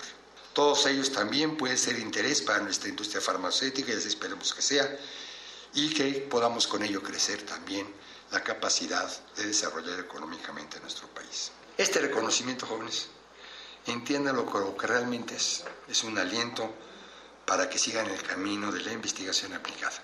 El rector de la UNAM subrayó además que con este tipo de premios, la COFEPRIS se convierte en un aliado de la innovación para generar una industria sólida que pueda introducir al mercado nacional e internacional el producto del conocimiento y del ingenio de los mexicanos. Los jóvenes además podrán registrar sus iniciativas ante el Instituto Mexicano de la Propiedad Industrial y estas también podrán ser utilizadas en el Instituto Mexicano del Seguro Social. Los premiados a nivel licenciatura son Cristian Fernando Escalona de la Facultad de Estudios Superiores Cuautitlán, Mariana Patricia Miranda y Mónica Andrea Martínez, ambas de la Facultad de Química. Los reconocimientos a nivel posgrado fueron para Andrea Bedoya López y Jonathan Carrasco Hernández del Instituto de Física y Miguel Ángel Flores Ramos de la Facultad de Química. Es el reporte de Yanira. Muy buenas tardes. Gracias, Dulce. Muy buenas tardes. Prisma RU. Global RU. Bueno, nos vamos ahora a la información internacional. Ya está aquí con nosotros Eric Morales, todavía un poco ronco, pero con mucha información. Así es, eh, con mucho gusto también, eh, este miércoles 28 de junio. Y bueno, pues tenemos bastante información, sobre todo lo, con lo que está pasando en Venezuela, así que arranquemos con nuestras breves internacionales. La Organización de las Naciones Unidas informó que hay cerca de 100.000 civiles atrapados en la ciudad siria de Raqqa. El presidente estadounidense Donald Trump aceptó la invitación del mandatario francés Emmanuel Macron para asistir a las festividades del 14 de julio, informó El Elicio. El presidente brasileño Michel Temer afirmó que la denuncia de corrupción en su contra, hecha por la Fiscalía, es una ficción con la que pretende paralizar al país. Crearon una trama de novela. Crearon una trama de novela. Les digo a amigos, amigas, sin miedo a equivocarme, que la denuncia es una ficción y le debo explicaciones al pueblo brasileño, a cada ciudadano brasileño y en particular a mi familia y a mis amigos. Especialmente a mi familia y amigos. La presidenta de Chile, Michelle Bachelet, recibió en Santiago a su homólogo argentino, Mauricio Macri, donde avanzaron en un acuerdo comercial que fortalezca la relación entre ambos países. Habla el mandatario argentino. Estamos trabajando juntos frente a las emergencias que nos provoca el cambio climático y otras que cada vez se presentan más duras, más difíciles para nuestras comunidades. Y también esperamos terminar un nuevo acuerdo económico comercial de, nivel, de nueva generación, que facilite, que dinamice todo este proceso. El Consejo de Defensa del Estado de Chile anunció que pedirá la anulación del fallo judicial que ordenó la devolución de 4.8 millones de dólares y 24 propiedades a la familia del fallecido dictador Augusto Pinochet. Mañana se reunirán en la ciudad de Cali los países que integran la Alianza del Pacífico, Chile, Colombia, Perú y México. En esta décima segunda cumbre suscribirán acuerdos comerciales para consolidarse como bloque regional.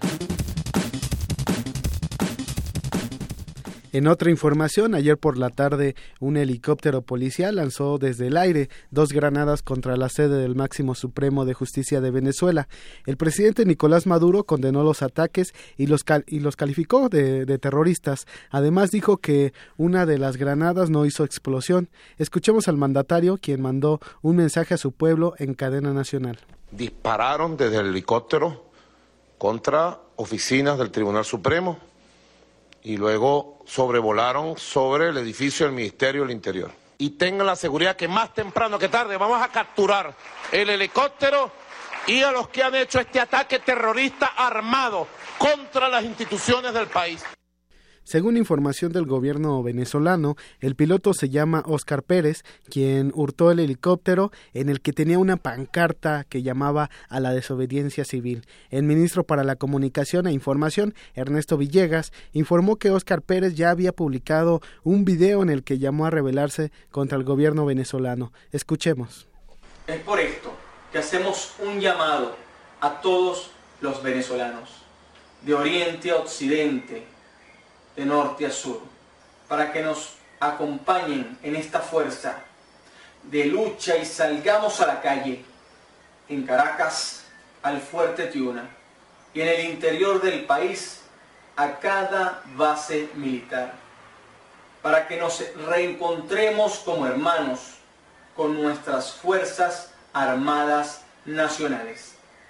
Y juntos recuperemos nuestra hermosa Venezuela. Allí está parte de, del audio donde de, de, este video donde Oscar Pérez, quien presuntamente robó eh, este helicóptero para lanzar la, las granadas de ayer desde a, hacia la sede del Supremo venezolano, pues escuchamos parte de lo que dice en este video que dura aproximadamente cuatro minutos. Horas antes de este atentado, el presidente Maduro aseveró que ante la violencia que existe en su país estarían dispuestos a utilizar las armas para combatir a los desestabilizadores. Escuchemos. Si Venezuela fuera sumida en el caos y la violencia y fuera destruida la revolución bolivariana, nosotros iríamos al combate. Nosotros jamás nos rendiríamos. Y lo que no se pudo con los votos, lo haríamos con las armas. Liberaríamos nuestra patria con las armas. Y bueno, para hablarnos de esta situación de Venezuela, tenemos en la línea telefónica al doctor Efraín Hernández del Valle, internacionalista de la Facultad de Estudios Superiores Acatlán, a quien saludamos con mucho gusto. Buenas tardes, doctor. Le saludan de Yanira Morán y Eric Morales. ¿Cómo está?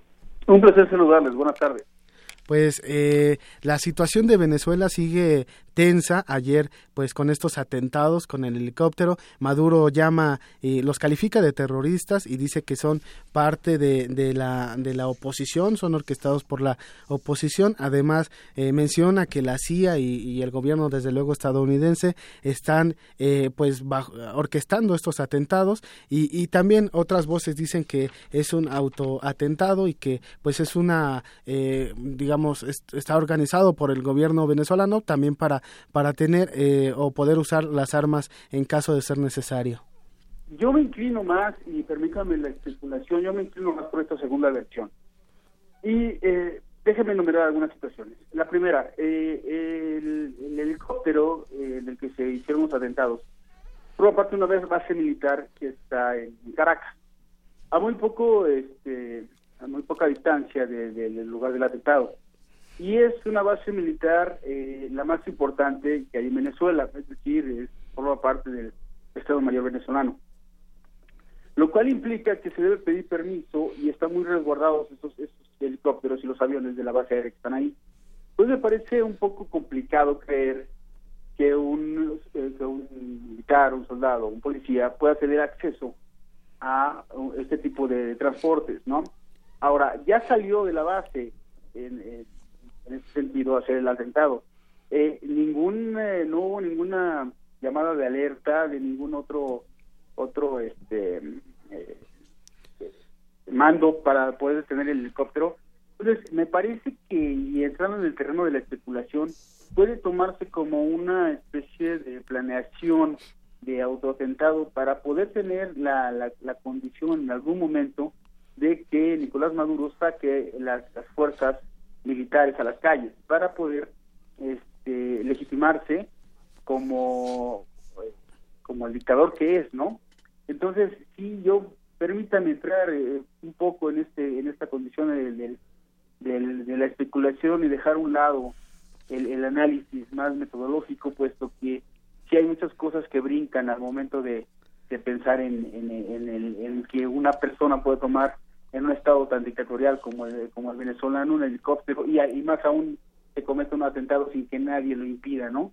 Entonces sí, sí, permítanme entrar en ese, en ese, en ese terreno.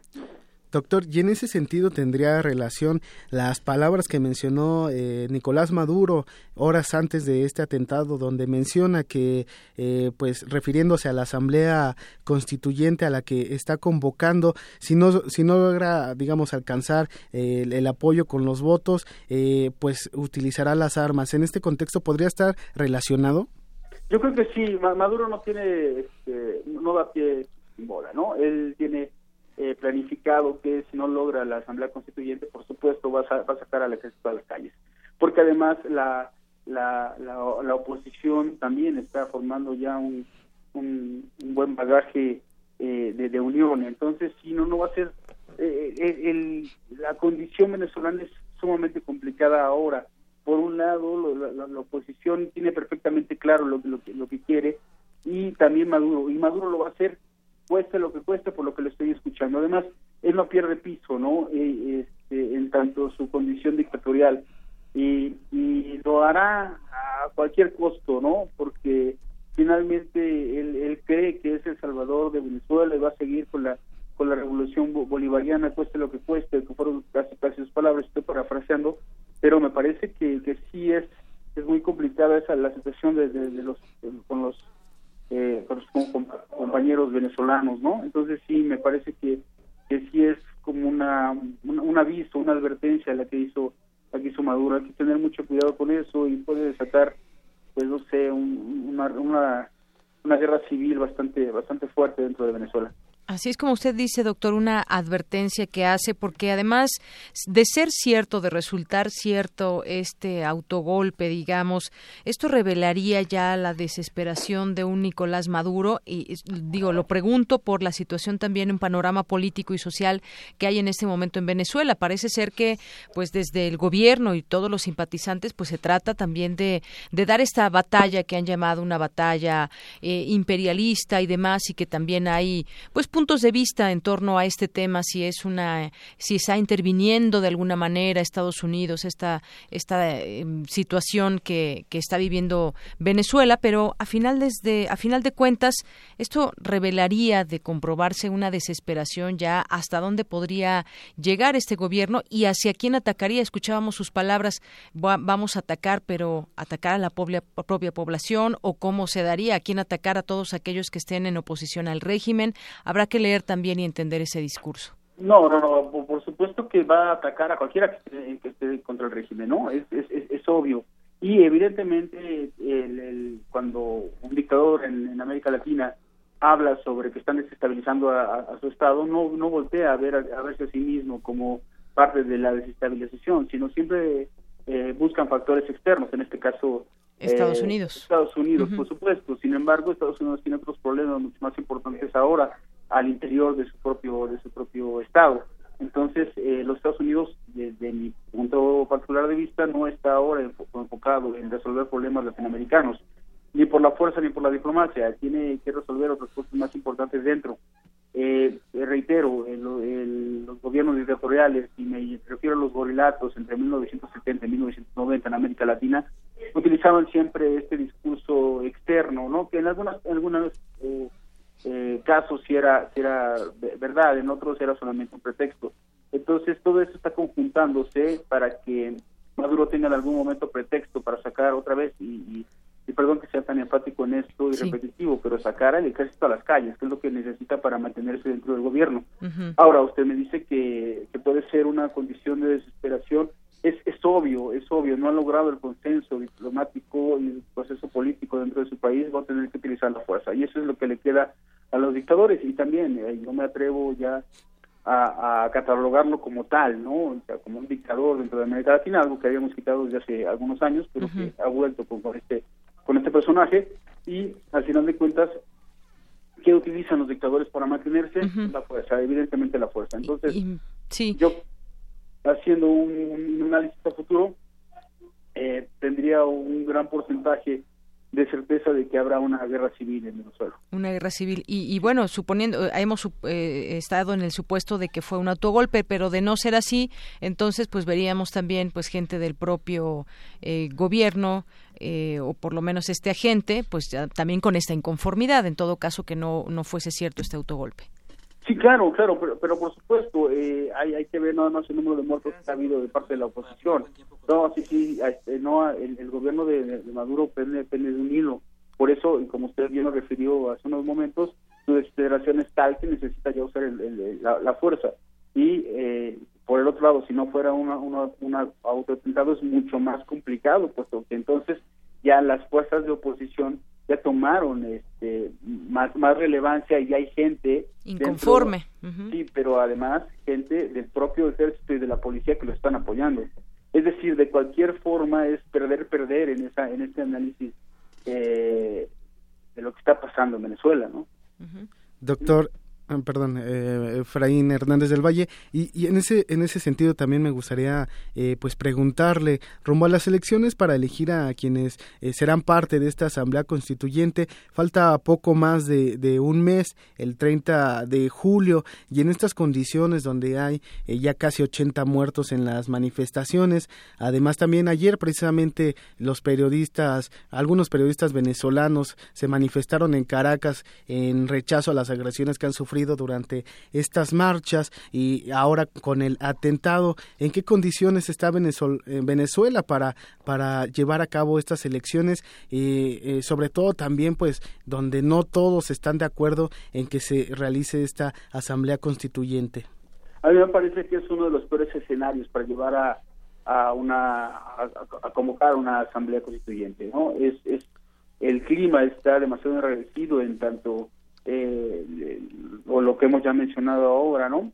Entonces, eh, me parecería que haciendo un, un, escenario prospectivo, creo que se tendrá que hacer, pero a la manera, o lo van a hacer a la manera de, Maduro, ¿no? Es decir, por la fuerza y poniendo a las personas eh, eh, apoyadoras del régimen para hacer la asamblea constituyente, que es finalmente lo que lo que busca lo que busca Maduro, ¿no? Ahora, si esto no logra hacerse, me temo que se, se recrudecerá la, la violencia dentro de Venezuela y este y habrá muchos más muertos lamentablemente no eh, puesto que mm, Maduro eh, siempre en ese tono amenazante eh, buscará resolver todo a favor suyo no Sí, y también eh, en el plano internacional eh, tenemos por una parte a Luis Almagro, secretario general de la, de la OEA, pidiendo a, Maduro que libere a, los presos políticos, también exigiendo que haya eh, pruebas de que Leopoldo López está en, en buenas condiciones de, salud.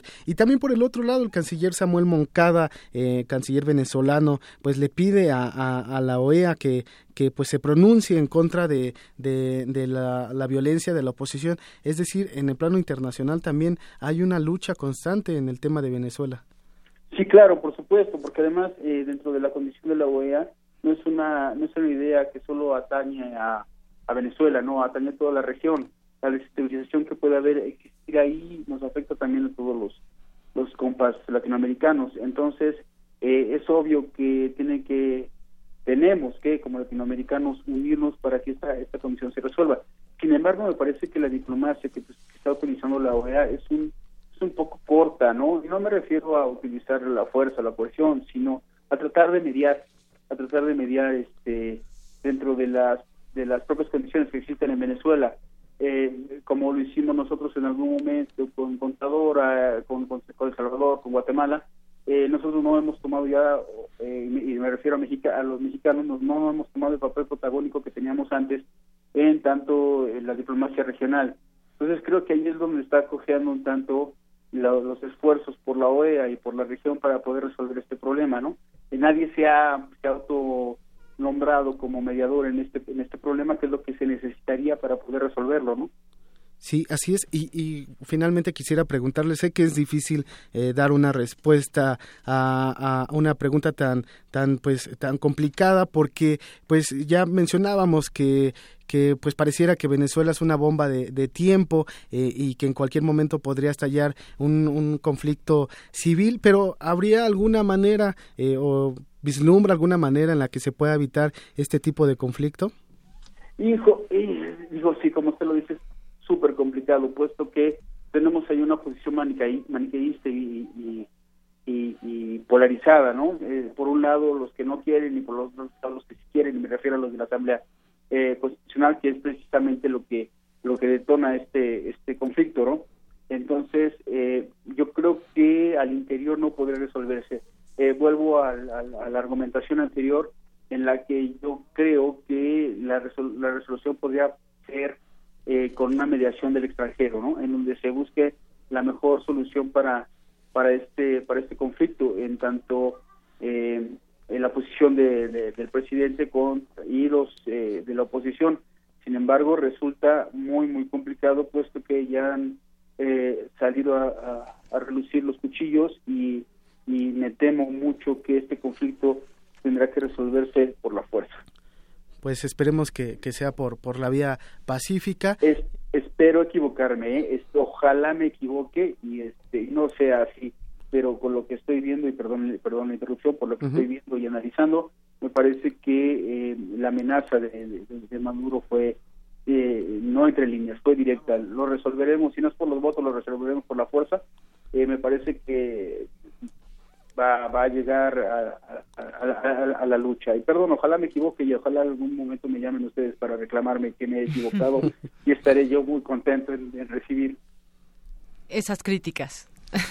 sí, claro, las críticas, sí, claro. Pues sí, ojalá que sucediera algo así en Venezuela, algo positivo.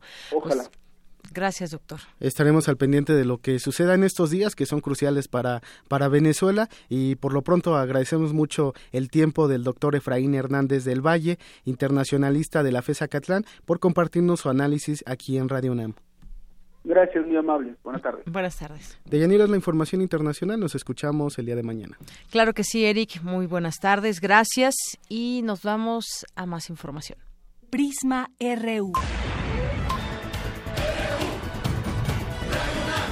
Programa con visión universitaria para el mundo. Para nosotros, tu opinión es muy importante. Síguenos en Facebook como Prisma RU. Queremos escuchar tu voz. Nuestro teléfono en cabina es 55 36 43 39. Continuamos dos de la tarde con 42 minutos. Le agradezco mucho que nos tome esta llamada al empresario Carlos Mimensa Novelo, que eh, por un tema que nos preocupa, bueno, nunca pensaríamos tal vez que en Quintana Roo y sobre todo empresarios pues formaran autodefensas. Esto porque surge, eh, pues hay una situación que viene del anterior gobernador que tiene que ver con dinero y que tiene que ver también con temas sociales y entre ellos está el problema de la violencia. Le saludo con mucho gusto, Carlos Mimensa. Buenas tardes. Gracias, buenas tardes. Gracias por la invitación y por la oportunidad de poder eh, dar la voz. Muy bien, pues eh, un tema complicado. Se vio a través de un video este inicio de la conformación de autodefensas en el estado de Quintana Roo. Dicen por esta creciente inseguridad. Cuéntenos un poco. Eh, mira, la inseguridad en el estado ha estado desde desde el sexenio pasado con Roberto Borges se incrementó terriblemente eh, todo el tema de, de cobros de piso, de extorsiones, de secuestro, incluso de ejecuciones de personas que no cedían a los chantajes por parte del crimen organizado y muchas veces por parte de los mismos policías judiciales. Bueno, es que era Eh, como el jefe de la camarilla Borges, ¿no? También todo el dinero que se robó, eso también pues es una violencia al propio pueblo. Exacto, exacto. El tema fue que muchos de los empresarios apostamos por el gobierno de Carlos Joaquín González y resultó peor. Resultó peor porque Roberto Borges vendió la plaza a, a un cártel eh, que operaba impunemente y al entrar Carlos Joaquín, eh, al parecer, le vende la plaza a otro cártel, negocia con otro cártel y con la misma policía judicial comienzan a ejecutar para deshacer el, anterior acuerdo, eh, a ejecutar a todas las personas, pero no conforme con eso, se incrementan los ataques de la policía judicial, es decir, eh, el propio gobierno del Estado eh, comienza a atacar a civiles, a empresarios, se incrementan los cobros de piso, las ejecuciones, las muertes, las extorsiones, eh, y bueno, nos orillan a nosotros a organizarnos eh, como sociedad y para defendernos ahora sí, literalmente, no de los cárteles, del, del propio gobierno, del propio gobierno Sí. del Estado. Eh, podemos mencionar que el, el gobernador que por medio del fiscal Miguel Ángel Petzen eh, tiene desde hace más de un año y dos meses 43 órdenes de detención en contra de policías judiciales y algunos agentes ministeriales. Y al ingresar Carlos Joaquín eh, a este, o sea, a su nuevo mandato, no ejecuta esas órdenes de, de aprehensión, les da mayores facultades a esos policías, incluso recontrata a agentes ministeriales que ya habían separados, habían sido separados de su cargo por por vínculos con el narcotráfico y se incrementa la violencia terriblemente.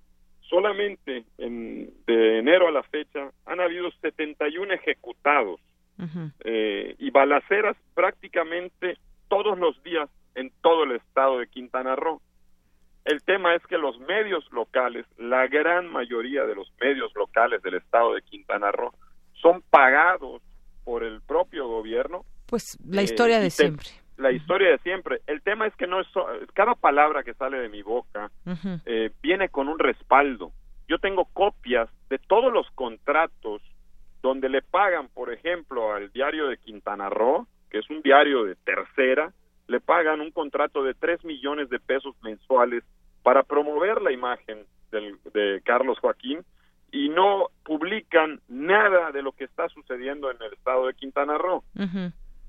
Yo personalmente inicié las denuncias en contra de Roberto Borge y en contra de más de 40 funcionarios de las administraciones pasadas y resulta que el pro y los juicios políticos también los metí al Congreso del Estado y resulta que la gente de la actual administración está protegiendo a Roberto Borges y a todos esos exfuncionarios. Es decir, hay una sociedad muy clara, muy transparente entre Carlos Joaquín y Roberto Borges y también eh, entre el Estado de Puebla. Con Roberto Borges, las redes de corrupción de los gobiernos, era Roberto Borges con Nuevo León, Monterrey, muchos empresarios de Monterrey específicamente, y con Veracruz. Al entrar Carlos Joaquín, eh, eh, ingresa, se trae a ocho o nueve personas de Puebla. Prácticamente todas esas personas eran las que lavaban y, trabajaban y desfalcaron a todo el estado de Puebla cuando Rafael Moreno Valle era el gobernador. El estado de Puebla como bien saben, es uno de los estados, posiblemente el estado con mayor deuda eh, debido a que eh, Rafael Moreno Valle lo, empeñó por varios sexenios. Esos mismos financieros y lavadores de dinero encabezados por Juan Vergara se mudan a Quintana Roo bajo la protección de Carlos Joaquín. Juan Vergara, al que tengo denunciado también ante la PGR con todas las pruebas de, Falcos, eh, inicié la denuncia con aproximadamente 500 millones de pesos documentados eh, de, desvío de fondos. Eh, ahorita ya la suma va alrededor de 2 mil millones de pesos desviados por Juan Vergara. Eh, las denuncias están interpuestas. El tema aquí es que, a pesar de tener todas las pruebas en la mano, el gobernador Carlos Joaquín ha protegido. Entonces, se delata mostrando que es socio de esas personas porque los protege a capa y espada. No estamos hablando por hablar, tenemos los documentos, tenemos las denuncias. Desgraciadamente, eh, nosotros eh, en este momento nos, nos manejamos siempre en un marco de legalidad y justicia. Aquí el tema de cuando mencionamos las palabras autodefensas es que la palabra autodefensa está impregnada en la, mayoría de, la gente eh, asociada con el tema de las armas. Sí, pues bueno, sí, sin duda un, lo que está revelando esto y por eso quisimos llamar porque suena pues un autodefensas que encabezan, eh, bueno, hay 20 empresarios, se han reclutado a 200 personas para pues eh, que están ahí infiltrados entre la ciudadanía, según se lee en este documento, el gobierno y en la policía ministerial y que seguirán de cerca pues los movimientos de los policías judiciales, agentes ministeriales, es como un movimiento un movimiento social para tratar de eh, eh, pues de impartir de alguna manera justicia o estar pendientes de los temas donde donde hay injusticia y sobre todo la violencia. Eso no lo podemos ocultar. A una violencia pues yo diría incluso se gestó desde los tiempos del otro gobernador antes de Borges Félix González que también ahí le han llegado algunas cosas. Pero pues sí llama la atención y queríamos saber cómo era pues este movimiento cómo es este movimiento. Y, y algunos dirán bueno hay que darle tiempo a este gobernador. Yo no soy quien para defenderlo ni mucho menos. No, no, no lo conozco. Sé que Manó es, ha sido siempre del PRI. Ahora encabezó un proyecto de eh, PAN y PRD y pues veremos este trabajo, pero por lo pronto pues tendrá que de alguna manera que voltearlos a ver en este sentido, Carlos. Mira, eh, yo como empresario te puedo decir dos cosas. Sí. Yo contrato a un empleado porque un gobernador es un servidor público, estamos de acuerdo, no son dioses, esos señores se creen dioses, se creen intocables y se creen arriba de la ley. Yo como empresario, si contrato a un empleado por seis años y lo agarro robando dentro de mi empresa a los diez meses o a los seis meses, lo despido inmediatamente. ¿Por qué voy a permitir que continúe saqueando la riqueza del estado de Quintana Roo? Tengo documentación que avala el desvío de más de dos mil millones de pesos en menos de un año por el gobernador Carlos Joaquín que resultó ser un ratero y un corrupto. Bueno, pues daremos seguimiento a la palabra, vamos definiendo la palabra autodefensa. Sí. Porque la, palabra autodefensa no existe una acepción en, el diccionario, pero te voy a dar lo que la mayoría de la gente que estamos atrás de este movimiento entendemos por autodefensa y significa que cada uno de los ciudadanos conscientes de la realidad social, legal y política de su entidad y que la inseguridad, la impunidad, la corrupción y el crimen organizado aliado con el Estado nos, han, nos han obligado a crear la necesidad de defender legalmente con las herramientas jurídicas nacionales e internacionales. ¿A qué me refiero con las herramientas? Es que estamos agotando todas las instancias jurídicas. Ahora, socialmente tenemos que expandernos a todas las personas. Pues sí, porque imagínense, ustedes son empresarios, pero también hay la gente, también se siente desprotegida y ha sido despojada de mucho dinero que a lo mejor iba a llegarles a través de programas y que pues todo esto eh, desde el sexenio pasado, pues quién sabe dónde quedó, quién sabe si se regresa el dinero, se regalaron terrenos, bueno, un desastre que sucedió allá en Quintana Roo. Vamos a ir viendo este este tema, yo por lo pronto le agradezco mucho, creo que ya nos nos abre una, una eh, pues pues la vista hacia este lugar donde pues es un grupo de 20 empresarios. Yo sé que hay muchos más, hay miles de empresarios en Quintana Roo, pero iremos hablando de este tema, ya lo pusieron ustedes en la mesa y, y no habrá que perderlo de vista. Solo, para finalizar, quiero dejar muy en claro algo. Este no es un movimiento que estamos eh, incitando a tomar las armas. Estamos incitando a organizarnos como sociedad para en caso de recibir un ataque o continuar los ataques del gobierno del Estado en contra de los empresarios, entonces sí vamos a reaccionar de la manera que sea necesaria. Mientras ellos se conduzcan dentro del marco de la ley, lo cual no han hecho hasta el día de hoy, nosotros vamos a seguir agotando las instancias legales. Y ellos se salen y atacan y siguen ejecutando o secuestrando empresarios, entonces nosotros vamos a tener que tomar las medidas que sean necesarias. Muy bien, pues entonces en eso estamos y seguimos en el tema. Eh, por lo pronto, pues le agradezco mucho, Carlos Mimensa eh, Novelo, esta entrevista aquí en Radio UNAM. Gracias, gracias a ustedes. Muy buenas tardes, hasta luego. Prisma RU. Zarpazo RU. Bueno, y nos vamos ahora con Isaí Morales en los deportes. ¿Cómo estás, Isaí? Adelante. ¿Qué tal, Deyaira? Muy buenas tardes. ¿Cómo te encuentras? Bien, muchas gracias. Qué bueno, pues vámonos con la información deportiva. El representativo de gimnasia del UNAM logró un total de 42 medallas en el Campeonato Nacional de Gimnasia Artística 2017. Este evento se desarrolló en Guadalajara. El certamen arrancó con la rama varonil, en la cual los auriazules cosecharon 11 preseas de oro, 11 de plata y 13 de bronce en los diferentes aparatos que comprende la gimnasia artística. El atleta David Nájer, alumno de la Facultad de Medicina, fue el deportista más destacado de la competencia a lograr sumar cuatro medallas de oro en las pruebas de anillos, salto de caballo, barras paralelas y all around, además de que consiguió plata en piso y bronce en barra fija dentro del nivel 7 de la categoría C. Ya en la rama femenil, Seis gimnastas completaron la colecta de medallas con tres oros, dos platas y dos bronces. La actuación más destacada fue la de Michelle Zúñiga, quien logró ser campeona en salto y subcampeona en viga del nivel 8E y justamente tuvimos la oportunidad de hablar con Michelle Zúñiga y esto fue lo que nos comentó. Pues si nos puedes primero explicar por qué te gusta la gimnasia, por qué escogiste este deporte. Pues desde chiquita elegí el deporte de gimnasia por todos, como los, ver las competencias grandes, los mortales y eso, yo dije, ah, qué padre, yo quiero hacer eso.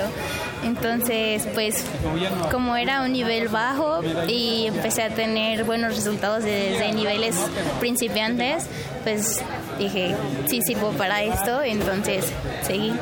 ¿De ¿Cuánto tiempo llevas practicándolo? Ocho años. ¿Ahorita cuántos años tienes? Dieciocho desde los 10 años empezaste. ¿Y cómo, digamos, ha sido tu evolución desde que empezaste hasta ahorita? Pues ha sido bastante buena porque ahorita estoy en un nivel en el que están las niñas que empezaron desde los 3 años. Entonces yo empecé desde los 10 y pues me siento orgullosa hasta ahorita de lo que he hecho. Oye, vienes ahorita de la competencia, bueno, del Campeonato Nacional de Gimnasia. ¿Cómo te fue ahí? Pues quedé en primer lugar en saltos, segundo lugar en viga y cuarto all around.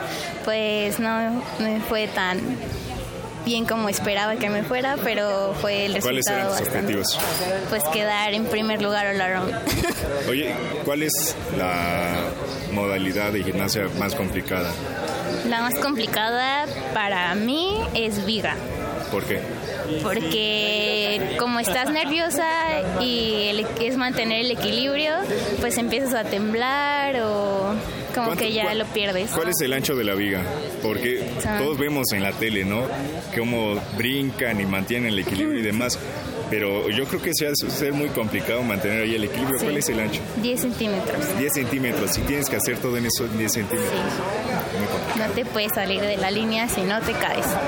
Oye, ¿y los jueces qué es lo que en la viga? Pues que primero la ejecución, la dificultad que tienes y que lo hagas limpio. Muy bien. Oye, ¿cómo has hecho para poder combinar el trabajo deportivo con el académico? Pues la verdad sí es bastante difícil, pero yo creo que si lo quieres lo puedes lograr y pues sí obviamente son desveladas y trabajos pesados extras para ti porque pues a veces tienes que salir por competencias, entonces tienes que hacer exámenes antes o entregar proyectos antes o proyectos más pesados porque tú te vas. y por ejemplo, ¿cuáles son tus objetivos dentro del deporte? Pues quiero ir a una universidad, es lo que más quiero. Y pues representar a la UNAM es lo que quería desde hace muchos años. ¿También te fijas en una olimpiada? Sí, en una olimpiada. Quiero ir a una olimpiada nacional. Por último, ¿qué, ¿qué significa para ti poder representar a la UNAM? Pues soy muy orgullosamente UNAM, la verdad. Y pues desde hace muchos años quería representar a la UNAM, la verdad. No había tenido la oportunidad por algunos problemas, pero ahorita que lo tengo, pues me siento súper orgullosa. Ya para finalizar, ¿qué les dirías a las niñas que quisieran meterse a este deporte? Pues que si les gusta, de verdad lo intenten, porque pues no te puedes quedar con las ganas y la verdad se siente muy padre todo lo que hacemos. Eh, un saludo para Radio ¿no? Sí, muy sonriente. Sí, es muy, muy tranquila la niña. Y bueno, hasta aquí dejamos eh, la información deportiva y nada más destacar la importancia de, poder hablar del deporte universitario y del trabajo que están haciendo los, los chavos en la Olimpiada Nacional y también en los Juegos Nacionales. Muy bien. De Yanira, pues por, por mi parte sería todo y nos escuchamos el día de mañana. Claro que sí, Sayi. Muy buenas tardes.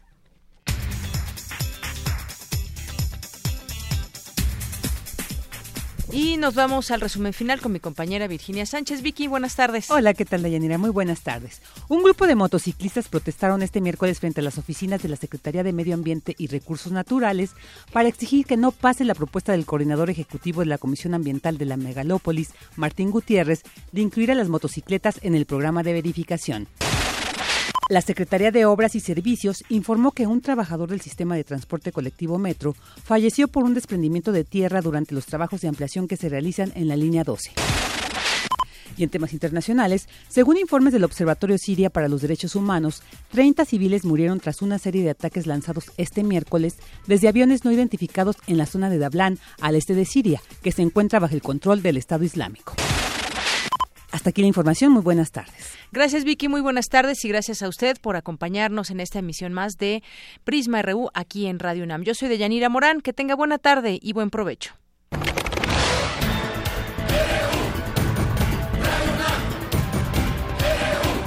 Prisma RU, los perfiles del acontecer universitario de México y el mundo en una frecuencia. De lunes a viernes, de una a 3 de la tarde.